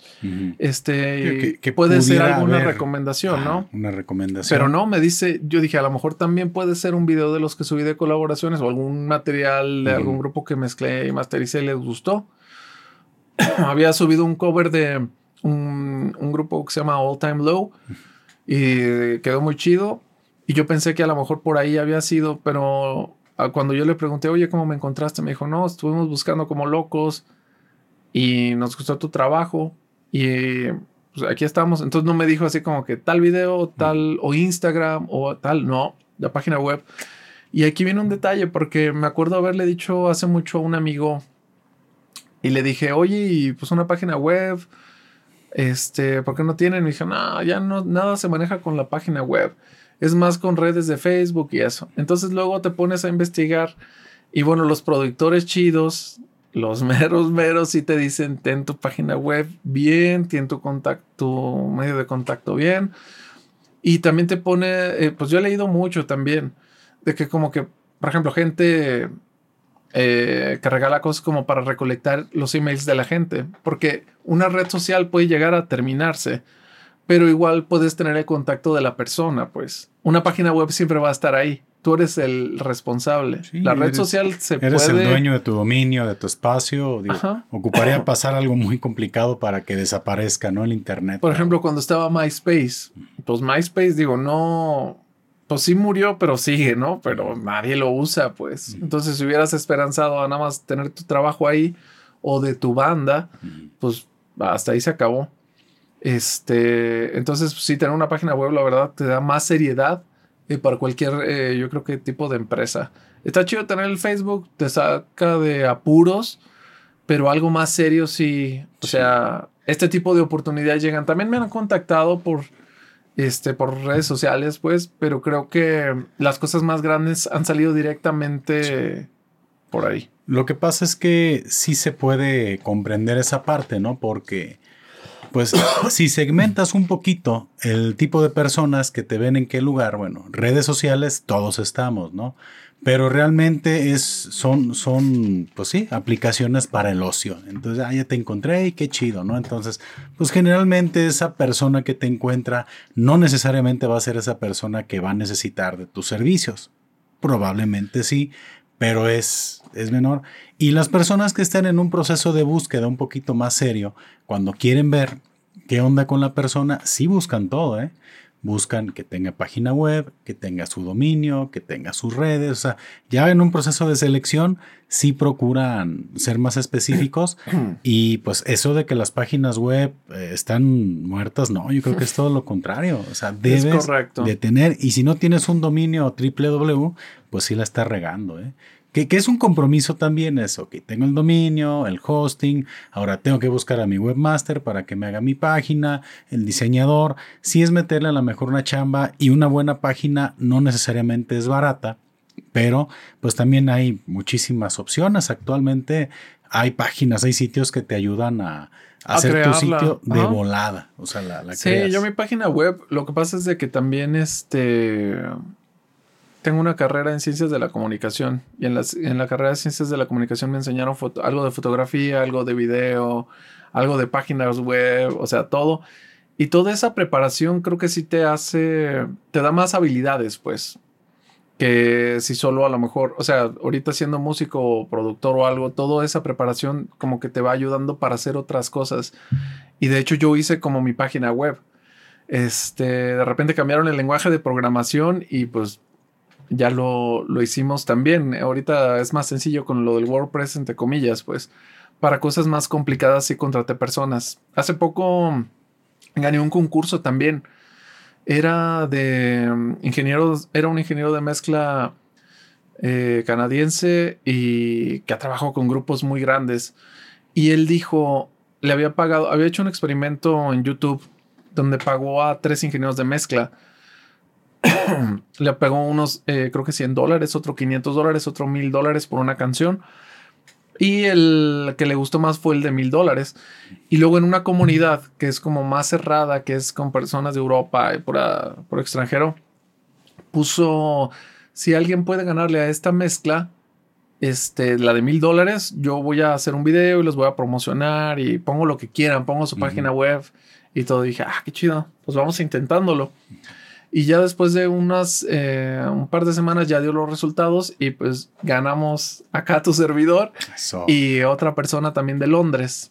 Fuimos, fuimos las dos personas que rebasamos eh, la mezcla de mil dólares. Entonces yo dije, no manches, pues se va a poner súper bien, voy a tener más clientes internacionales de manera como más rápida. Entonces contraté una persona para que hiciera mi página web más rápida, porque yo lo había hecho, estaba decente pero sí pasé por muchas cosas, ¿eh? Nada más para que sí es importante contratar a personas que sepan desde el hosting, que yo había contratado uno muy barato de México. Después me di cuenta que personas de Inglaterra y de la de Sudáfrica no podían abrir la página web, era demasiado lenta y era por el hosting. Entonces me puse a investigar y ya, o sea, ya teniendo contacto con productores, ingenieros de mezcla de, de diferentes partes del mundo, yo les decía, oye, ¿te puedes meter a, mi página web para checarla? No carga. No, carga, es muy lenta. Yo dije, no manches, ya me puse a investigar y pues ya tuve que contratar un hosting mucho más caro, pero confiable. Y ese hosting ya se pagó con el trabajo que hicimos eh, eh, para las personas que me han contactado por medio de la página. Entonces, bueno, contraté una persona para que hiciera más veloz mi página. Ahora sí, una persona que sepa y para que le agregara más seguridad, porque ahí en la primera página que era con hosting mexicano tuve algunos problemillas por ahí después. ¿Qué andaba por ir metiéndole spam a la raza o qué onda? Eh, algo así, eh, algo, son cosas como muy extrañas que de repente agarran tu página para hospedar otras cosas, pero no se ven cuando las ah, unas ondas bien raras. Sí, sí. Y después fue, ya te das cuenta que también hay como sistemas de seguridad para WordPress que puede limitar muchísimas cosas, etcétera. Pero bueno, contraté a esta persona, ya pimpió la página web y luego ya contacté al ingeniero de mezcla porque yo lo conozco personalmente también. Y le digo, oye, este, las redes, este, ¿cuándo te las paso? Lo de la página web. Y me dice, no, creo que ya no voy a hacer el video. Y yo, ¿cómo crees? Si era el premio de, parece hicimos esto. Este, y pues no, este, como que no, no, pero deberías de sentirte muy orgulloso porque rebasaste la mezcla de los mil dólares. Y yo, oh, sí, pero pues yo iba por el premio, ¿no? Y la otra persona de Londres me había agregado también a redes eh, porque dijo, ah, qué chido, este, como para estar en contacto, ¿no? Y creo que él pagó como mil dólares para estar un tiempo en la comunidad para ser viable de poder, este, entrar como a ese concurso que puso, esa convocatoria. Pero pues dijo, si se, se va a pagar fácil si, si gano. Y sí ganó, pero pues nos quedó muy mal este cuate. Pero bueno, hay que seguirle dando. Han salido cosas chidas y pues... Pero qué mala suerte. Yo dije, no manches, qué fácil ya. Va a estar esto súper bien. O sea, está muy bien, pues, pero más clientes internacionales, pues está muy pues, chido, ¿no? ¿no? Entonces, este, pues bueno, ahí seguimos. No, no hay, no hay bajón, pero pues... Nada es fácil en esta vida, ¿no? No, digo, igual quedó demostrado, ¿no? ¿Cuál es tu capacidad de hacer las cosas? Y yo creo que, aunque no se llegó a ese resultado, pues está la satisfacción personal que dirás, bueno, pues sí, pero no. Pues sí. Pero pues no, no era lo que estaba. Íbamos por lo otro, pero está chido saberlo, pues. Estimado Alejandro, en este podcast hay un momento el cual yo le llamo el momento para conocer Ah, sí. el momento para conocer es ese momento en el cual yo. Ese no me habías dicho, ¿eh? ¿eh? ah, ¿cómo no? Es este.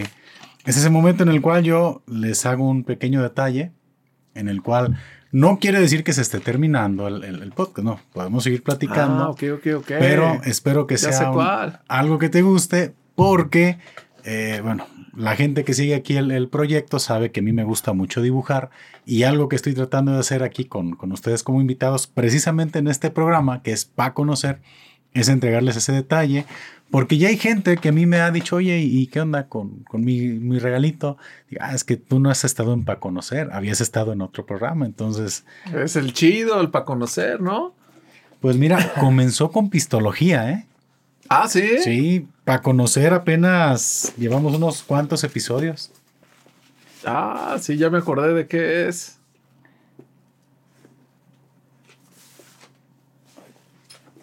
De lujo. Alejandro. A ver, a ver, a, ver, qué tal te parece este detallito. Ah, está muy chido. Aquí con la Juanita de metal. Súper chido. Y esta guitarra, guitarra de metal por Olmos Guitarras, déjame se las muestro. Aquí la tenemos a la mano. Muchísimas gracias, Faco. Está súper chido. Aquí lo vamos. Está súper chido. Aquí lo vamos a poner. Esta es la guitarrita de la imagen. Así es, exactamente. Es esta Juanita de Metal que tanto este, revuelo está causando y que gente con tu experiencia eh, y tu, ahora sí tu ejecución ha dicho que está chida, ¿no? Está muy chida, la guitarra está muy chida. Una uh, guitarra diferente, sin duda. Y qué chido que se que empresas mexicanas, Olmos Guitarras, eh, un saludo al buen Jesús Olmos, el pollo, que se esté eh, arriesgando por hacer cosas nuevas, pues, eh, con las guitarras. La verdad, el trabajo es muy bueno y pues próximamente tendremos acá. La guitarra es servidor. Eso Vamos a hacer otra, otra guitarrita por ahí. No, hombre, excelente. Oye, Alejandro, platícame un poquito, este, ¿qué sigue? ¿Qué sigue para ti? ¿Qué proyectos vienen a futuro? ¿En qué andas ahorita también? Porque no alcanzamos a platicar de ese proyecto, o podemos platicar ahorita de ese proyecto en el que estás involucrado también para la creación de la música para un videojuego, ¿no? Ah, sí, Eso está bien, bien interesante. ¿eh? Sí, está chido. Hay eh, un proyecto que se llama Dark Tales from Mexico y eh, estuvieron en, eh, nominados como para varios eh, eh, premios y así. Y este, hicimos la canción, una reversión. Eh, produjo una rola que se llama Oscuridad, que ya va a salir este. En pocos días a lo mejor ya salió para el tiempo que salga este podcast, no sé.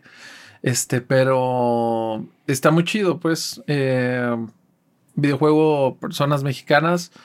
Y bueno, eh, trabajamos con el Cuervo de Paul, la grabamos aquí con servidor, producida por servidor también.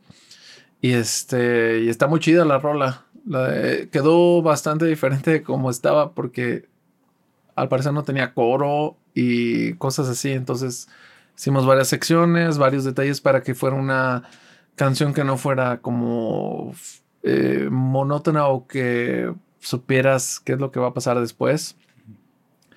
Este, y sí, pues ahí, ahí andamos trabajando. Hay propuesta para otra canción, pero ya veremos qué, qué pasa. También va a salir otra canción del Cuervo de Poe, una canción que tenía aquí su servidor, que es como más progre.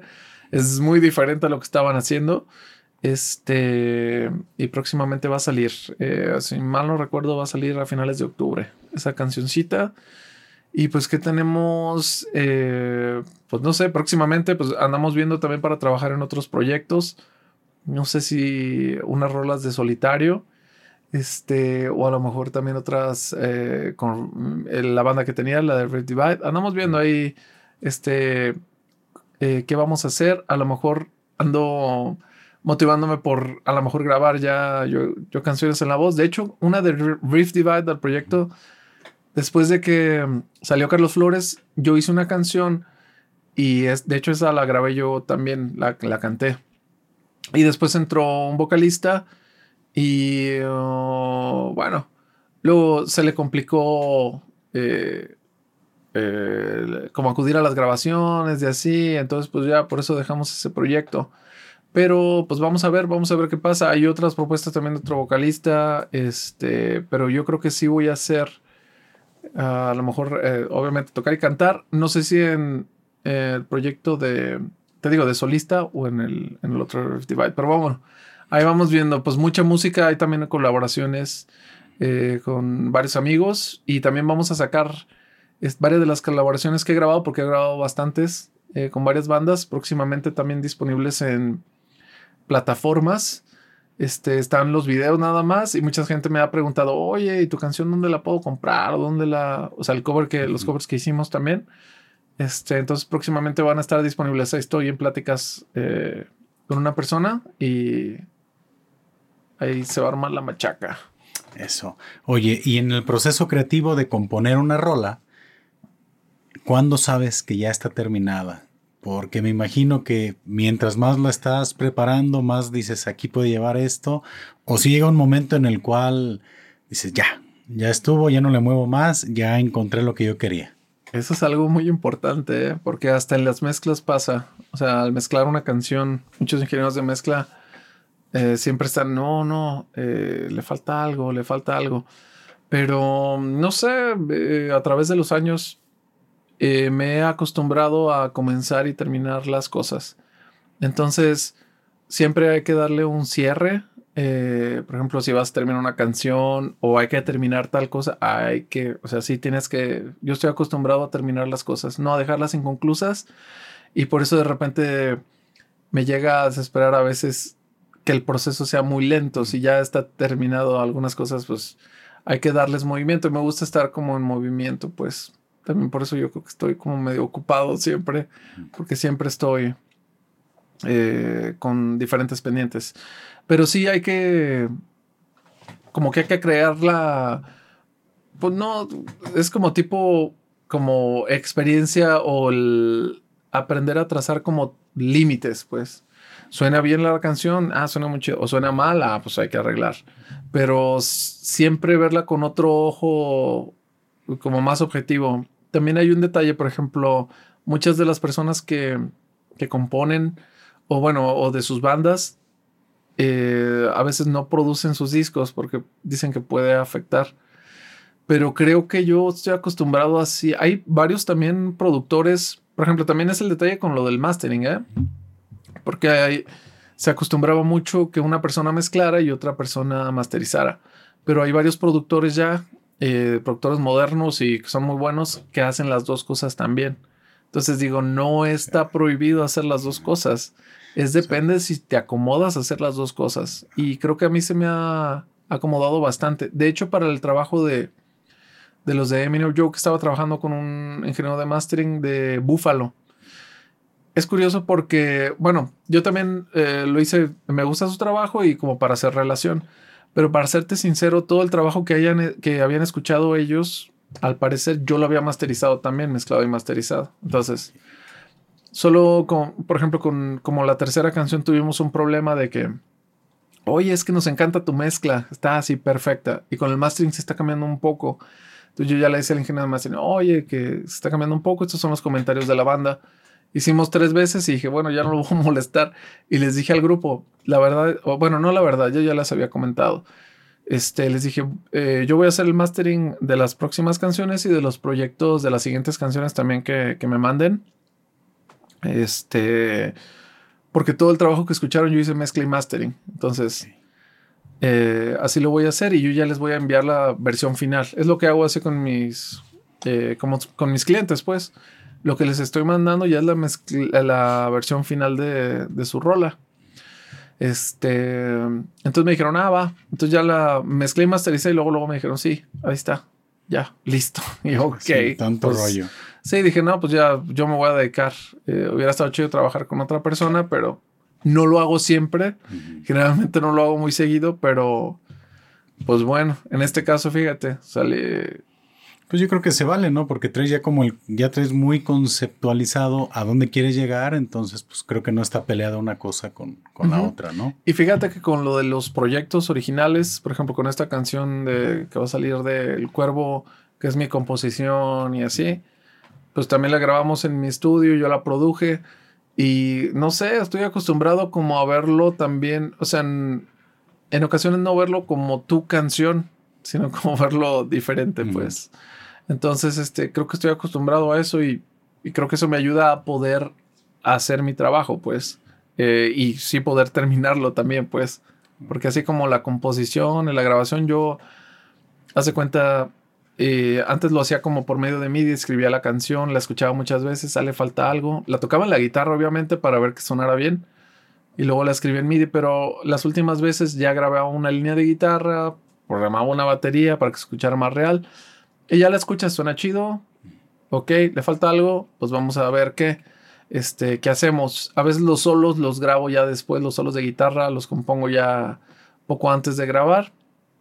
Este, a veces los hago junto con la canción, dependiendo, pero sí la escucho muchas veces. O sea, escucho la canción muchas veces y ya digo, ah, ok, esto ya está.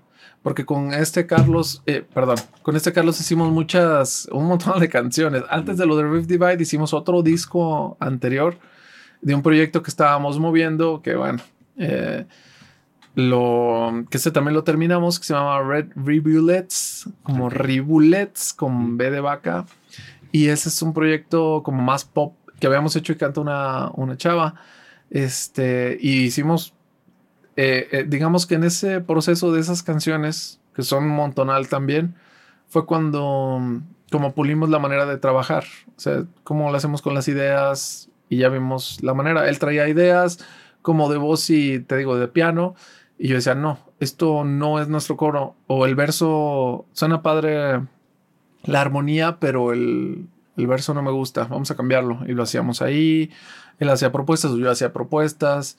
Entonces yo organizaba todo, montaba baterías, montaba todo, ya, yo me encargaba de todo lo demás, producir la rola también, pues. Entonces así pulí mi manera de trabajar. Hicimos todo ese disco, hicimos todo el disco de, eh, y ahorita pues empecé a trabajar eh, con estas canciones del cuervo y pues ya veremos qué viene próximamente. Puede sonar una pregunta extraña, pero ¿hay productores que no sean músicos? Eh, según yo sí. Pero tienen que tener cierta, o sea, no a lo mejor, ah, pues según yo sí, pero yo creo que son más los que son músicos. Y no digo que sean unos super músicos, pero eh, lo que sí debe de tener un productor, aunque no sea músico, es pues un, un oído que se dé cuenta cuando está mal y que pueda hacer propuestas. ¿Sabes qué? Regresando a la respuesta, yo creo que es, o sea, sí son músicos de cierta manera, pero no tienen que ser, o sea, o, que tengan noción de tocar algo más o menos para que puedan expresar sus ideas al, artista.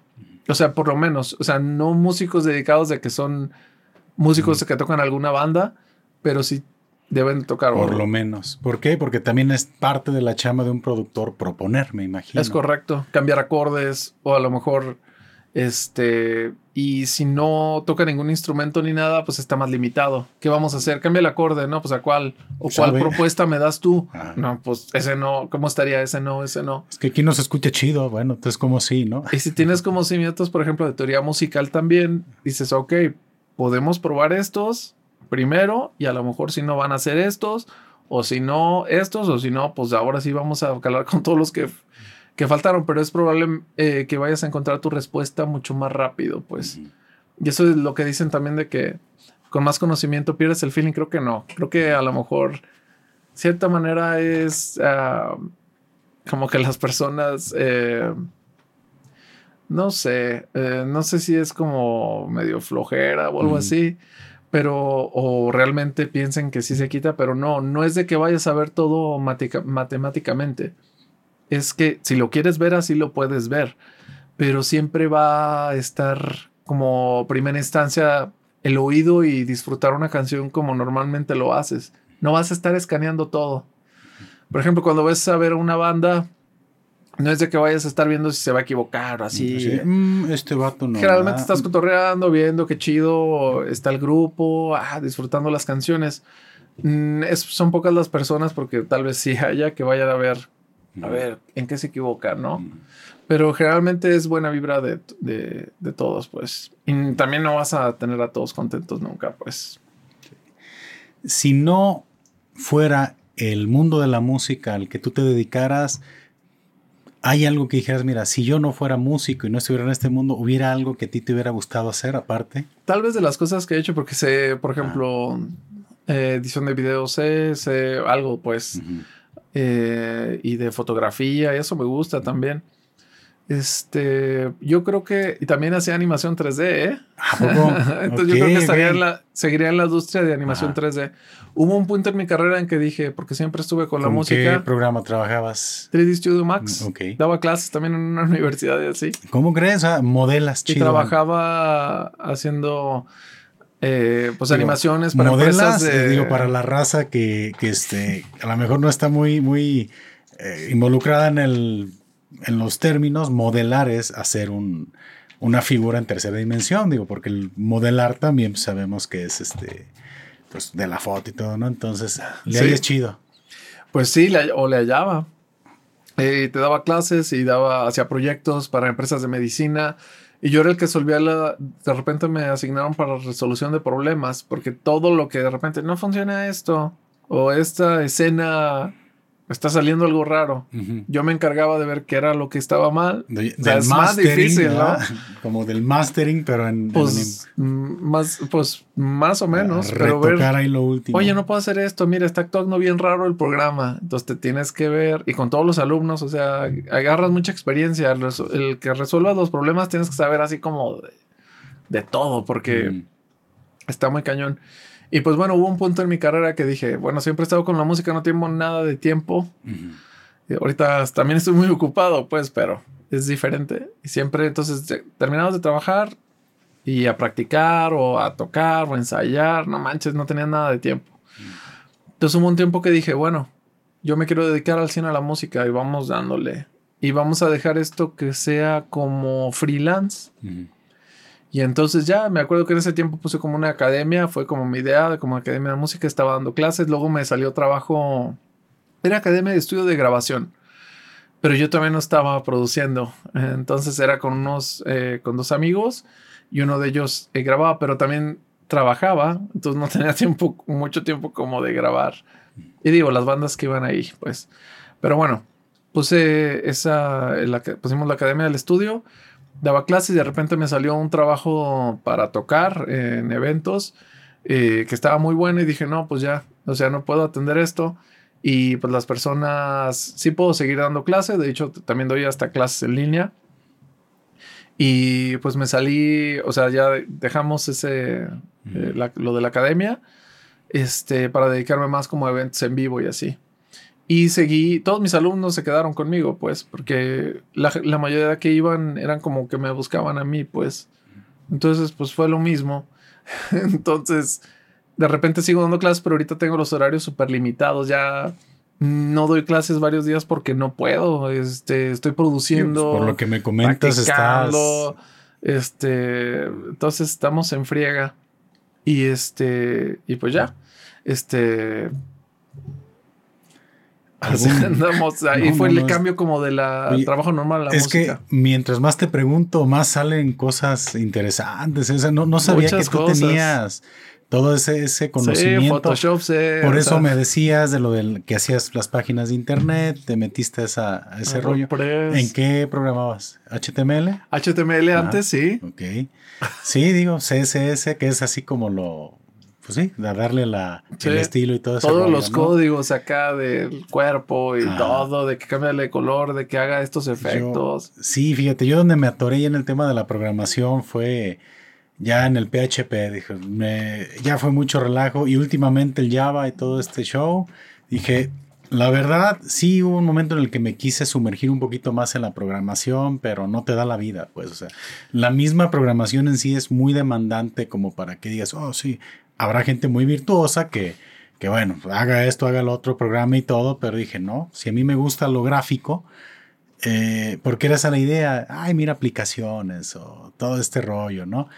Pero sí, sí está cañón. De igual manera, pues yo manejo Photoshop, manejo todo esto, yo lo edito. De hecho, hago la edición de video, de audio, manejo las redes. Entonces, de alguna manera me identifico un poquito en la parte de que luego uno es este. De todólogo. Ah, exactamente. y hay que aprender. Pero, bien chido, ¿eh? La neta, sí, son cosillas que yo disfruto mucho trabajar. Sí, hay un punto en que, bueno, ahorita andamos así también, de en que tienes que delegar algunas responsabilidades porque siempre es mejor ser como especialista, eh, como una rama en vez de hacer como todo. Y digo, hay que llegar a cierto punto. ¿Sabes qué es lo malo de eso? Que, que si delegas cobran. ya. sé, no, pues hay que. Y ahí es donde debe de, ser. Es que cuando tienes que decir. Lo que estás haciendo, que tenga un retorno de inversión para que puedas comenzar a. Es correcto, es correcto. Es cuando dices, ¿qué vale más? Eh, mi tiempo, el tener mi tiempo libre para hacer esta otra cosa y que esta persona haga esto o hacerlo yo y quitarme ese tiempo, pero tengo que postergar algunas cosas. Entonces, cuando ya tienes el tiempo súper lleno es cuando tienes que decir, ok, pues no tienes que tienes que delegar, voy a ganar más si este cuate hace esto y yo hago esto, eh, voy a ganar más. Entonces, pues es cuestión de como de la balanza. Yo sí estoy por delegar, pero hay varias responsabilidades que la verdad es que no sé a quién dárselas porque es como muy de ojo crítico y la persona tendría que ser, o sea, conozco personas pero no están aquí, están en Estados Unidos o en Europa así, que podría confiar, pero hay trabajo que se tiene que hacer aquí, pues. Por ejemplo, lo de la grabación, pues, eh, que necesito que esté así, este, um, entonces, pues bueno, ahí andamos, hay unas cosas que sí ando viendo, he delegado ya varias cosas y pues ahí ando. Este, pues creo que es momento. Cuando ganas más eh, delegando el trabajo, pues es el momento de hacer y hace que te enfoques más en, en, lo tuyo. Pues, ¿para qué? Por ejemplo, yo hice mi página web, pero tal vez si le hubiera pagado a alguien me hubiera ahorrado muchos problemas que estuvo, no manches, fue toda una aventura porque, te digo, salió esto del eh, de repente hasta un hacker, de repente ahí me dejó un mensaje, yo, ¿qué onda? Y luego también es porque el hosting no era a lo mejor muy seguro. Y ya ahorita ya en el que me metí, pues ya está, pago más. Es mucho más caro, mucho más caro, pero ya es seguro y siempre está la página ahí. Se ve en todos lados, gano más, ya gané más de lo que ganaba con el otro pagando barato. Entonces, es, que el internet está lleno de trampas y de ofertas y de tu página y hosting y dominio por 200 varos, ¿no? Así dices, ah, mira, por ejemplo, qué ganga. Y ahí vas. Por ejemplo, en esto que estuve pimpeando la página que fuera súper más rápida, pues yo también hubiera podido experimentar de que, bueno, yo la voy a hacer más rápida, voy a gastar tiempo, voy a comprar este plugin, este, voy a configurarlo, pero no manches, eh, me, tal vez me iba a tardar mucho más tiempo, ya mejor le pagué a una persona Fin de la historia. Este, y también por lo de la seguridad, también, digo, yo tenía ya segura la página web, pero ya le pusimos otro grado de seguridad más grande. Digo, no creo que a lo mejor se hubieran estado, pero ya está, ya me siento más tranquilo también. Entonces, sí he delegado ya varias responsabilidades y a veces hasta digo, prefiero pagarle a esta persona que haga esto, eh, porque también sé hacer como diseños, pues también manejo Photoshop y eso, y de repente, oye, para tal cosa, un diseño. dije, no manches, creo que eh, pagándole a una persona es mucho más rápido y creo que, o sea, para el dinero que voy a ganar no, no compensan mis horas de trabajo. Y dije, nada. Hay varias cosas que sí. Hay, hay, momentos en los que tienes que comenzar ya a descartar, decir esto, esto sí hago, esto no. O bien comenzar a delegar para de repente ya pues comenzar a tener a tomar más chamba. Pero también cuando eres muy obsesivo de tus resultados, luego es bien complicado que le cedas ese tipo de situaciones a la raza. Es correcto. Y más, eh, pues ya en, eh, hablamos como en la onda como de producción y así, ¿no? Y yo creo que también es muy importante enfocarse como a una cosa. Por ejemplo, a mí me dijeron, eh, unos de los productores acá bien chidos me dijeron, no, no, tú véndete, como productor, no como estudio de grabación. Porque también cuando graban me dicen, oye, ¿cómo se llama tu estudio de grabación? Le dije, no, ponme como productor. Porque eso te separa también, ¿no? Cada, cada mundo es distinto. Eh, es como tu visión. Entonces nadie, o sea, no es que nadie pueda competir contigo, pero no se está compitiendo directamente. A lo mejor te gusta más las ideas que tiene esta persona, pero a lo mejor te gusta más las que tiene este, ¿no? O en este ámbito a lo mejor te gusta más el trabajo, a lo mejor mi trabajo, no sé. Entonces, cada cabeza es un mundo y es distinto.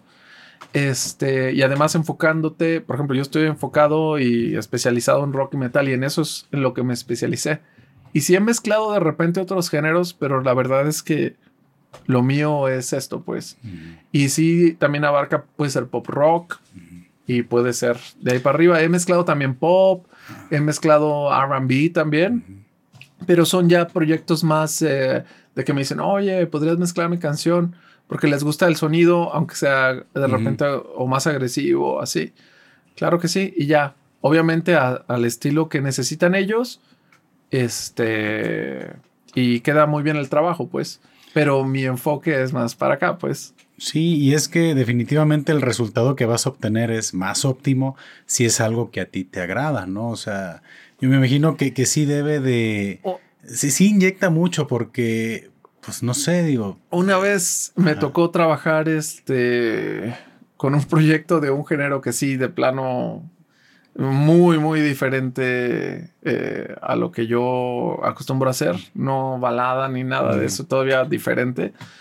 Y el problema fue cuando a veces haces una referencia, como te digo, que escuchas, a lo mejor puedes escuchar como dos, tres canciones de un grupo y dices, ah, ok, están por aquí el sonido. Este, pongo mi canción y que no, que sea como de la onda. No tiene que ser idéntica, es como del rango de ese cotorreo, porque cada quien tiene su sonido. Pero cuando terminé la mezcla y dije, tengo que escuchar ese género, dije, no manches, claro que no. Dije, no, no, no, no, no, a ver, este, pues ya tuve que escuchar algo, pero no lo vuelvo a hacer. De ese, ¿Se puede saber qué género? no, primero no. Bueno, me lo dices fuera de cámara, ¿no? Me, me, imagino qué complicado ha de ser sí, pero no. Y yo le dije a la persona, oye, yo no soy de ese género, porque sí era muy diferente a lo mío. Le dije, ese no es mi género, pero si quieres, pues lo podemos. O sea, es que lo escuché como quería que yo lo hiciera. Entonces dije, bueno, pues vamos, vamos dándole, vamos dándole. Eh, eh, checamos si te late y ya. Y pues ya, nada más sí. Creo que hay que aprender a... Yo sí sé decir que no en varias cosas, pero creo que en esta debe de haber dicho que no. Pero, bueno. Pues es que es parte del, del aprendizaje, ¿no? Y de todo este asunto y aparte pues no hay nada como estar involucrado en proyectos que te hagan sentir bien y que te gusten, pues para poner todo de ti, porque no dudo, obviamente, que tengas el conocimiento técnico para hacer un gran trabajo con otros géneros, pero definitivamente, si no es algo que disfrutes escuchar, qué complicado. ¿no? Sí, digo, eh, tampoco digo, no es como que haya estado así fatal, ¿no? Pero dices, pues eh, mezclando la canción, bueno, y vamos, está chido. Pero ya mm, escuchando ese género, pues yo no lo escucho regularmente, entonces fue pues, pues lo tuve que hacer, pues, porque hay que, hay que hacerlo. Pero no es como que haya estado fatal, pues. Pero sí prefiero enfocarme en mi cotorreo, pues. Sí, sí pasa. Yo creo que pasa en todas las disciplinas, en todo.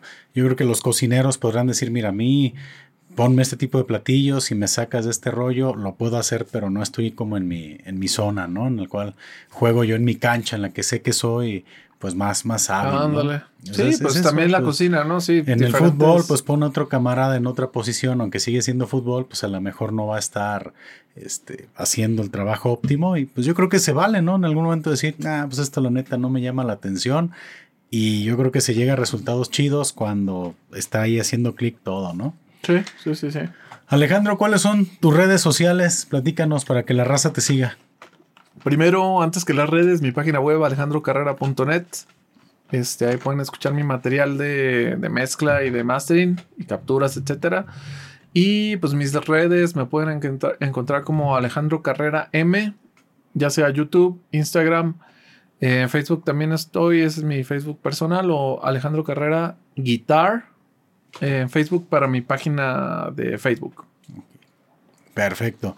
Y por último, ¿Algún consejo que le quieras dar a la raza? Que diga, ¿sabes qué? Este consejo a mí me sirvió un día que me lo dieron y hoy que lo quieras transmitir. Pues más bien una creencia que siempre he tenido que es de siempre seguir adelante y creo que todas las profesiones son igual, que igual hay cosas que te puedan bajonear, pero la onda es como continuar y ver como de manera, tratar de ver lo positivo de las cosas y siempre seguir adelante si es lo que te gusta, ya se llame música, se llame lo que sea, escultura, pintura, este, no sé, arquitectura, lo que tú quieras. Siempre hay como que seguir adelante. A veces uno se bajonea más. Suele, suele, eh, suele pasar mucho como en la música también, ¿no? Porque se desaniman de repente si obtuvieron un comentario malo o etcétera. Pero la onda es, ok, pues vamos viendo, eh, hay que continuar y yo me acuerdo haber visto una frase, pero no me acuerdo bien cómo va. Era de un eh, vocalista de un grupo que se llamaba, se llama Ed Guy. Okay. Y decía ah, así como, que el sueño. Este, Tobías. Ándale, Tobías. Y decía que el sueño no termina. O sea que siempre seguir tus sueños nunca termina y Yeah. termina solo hasta cuando tú quieres que termine, Sí. pues. O sea, cuando tú Ajá. estás dudando y que ya, que, que no, pues nunca pude llegar a mi sueño, más bien tú lo terminaste, pero siempre hay que seguir adelante como para llegar, pues. O sea, ¿sí me entiendes? Sí, sí, sí, claro, claro. De hecho, acabas de ponerle sal a una herida. Ah, Chingado, yo no, no, no pude venir al Diana. Ya ves que se acaba de presentar hace poquito. ah, no, yo tampoco pude ir. Sí, Yo sí. este, y era un. De, o sea, de Avantas- cuando- vino con Avantasia, Sí. ¿no? Y había estado hace como tres años, creo, en Ciudad de México. Y dije, yo quería ir a México. No se pudo, pues está más cañón. Dije, hombre, pues Zapotlanejo, Guadalajara, estoy a media hora. No pude. Y todavía es fecha que, que lamento mucho no haber estado en ese concierto. Esperemos, creo que le fue muy bien. Yo creo que después de esto va, va a regresar más seguido a, Yo creo que sí. va a, a ver si no es como el efecto lacrimosa, ¿no? Que ya Ah. este se presentaron y ya se avientan como dos, tres presentaciones por año, yo creo, aquí en, en México, ¿no? Pero pues ojalá que sí, sí regresen. Sí, ojalá que sí. No, hombre, Alejandro, la neta, qué gran conversación. Este, chingón, la neta, a gusto. Este, aquí tu lugar está perfecto para, para llevar a cabo este tipo de, Ah, de muchas gracias. Y Estamos todo lo que nos acabas de compartir, la neta, bien, ¿eh? Gracias, gracias por este No, no, no, gran episodio. Muchas gracias por la invitación y pues ahí andamos. Este. Qué chido. Ánimo.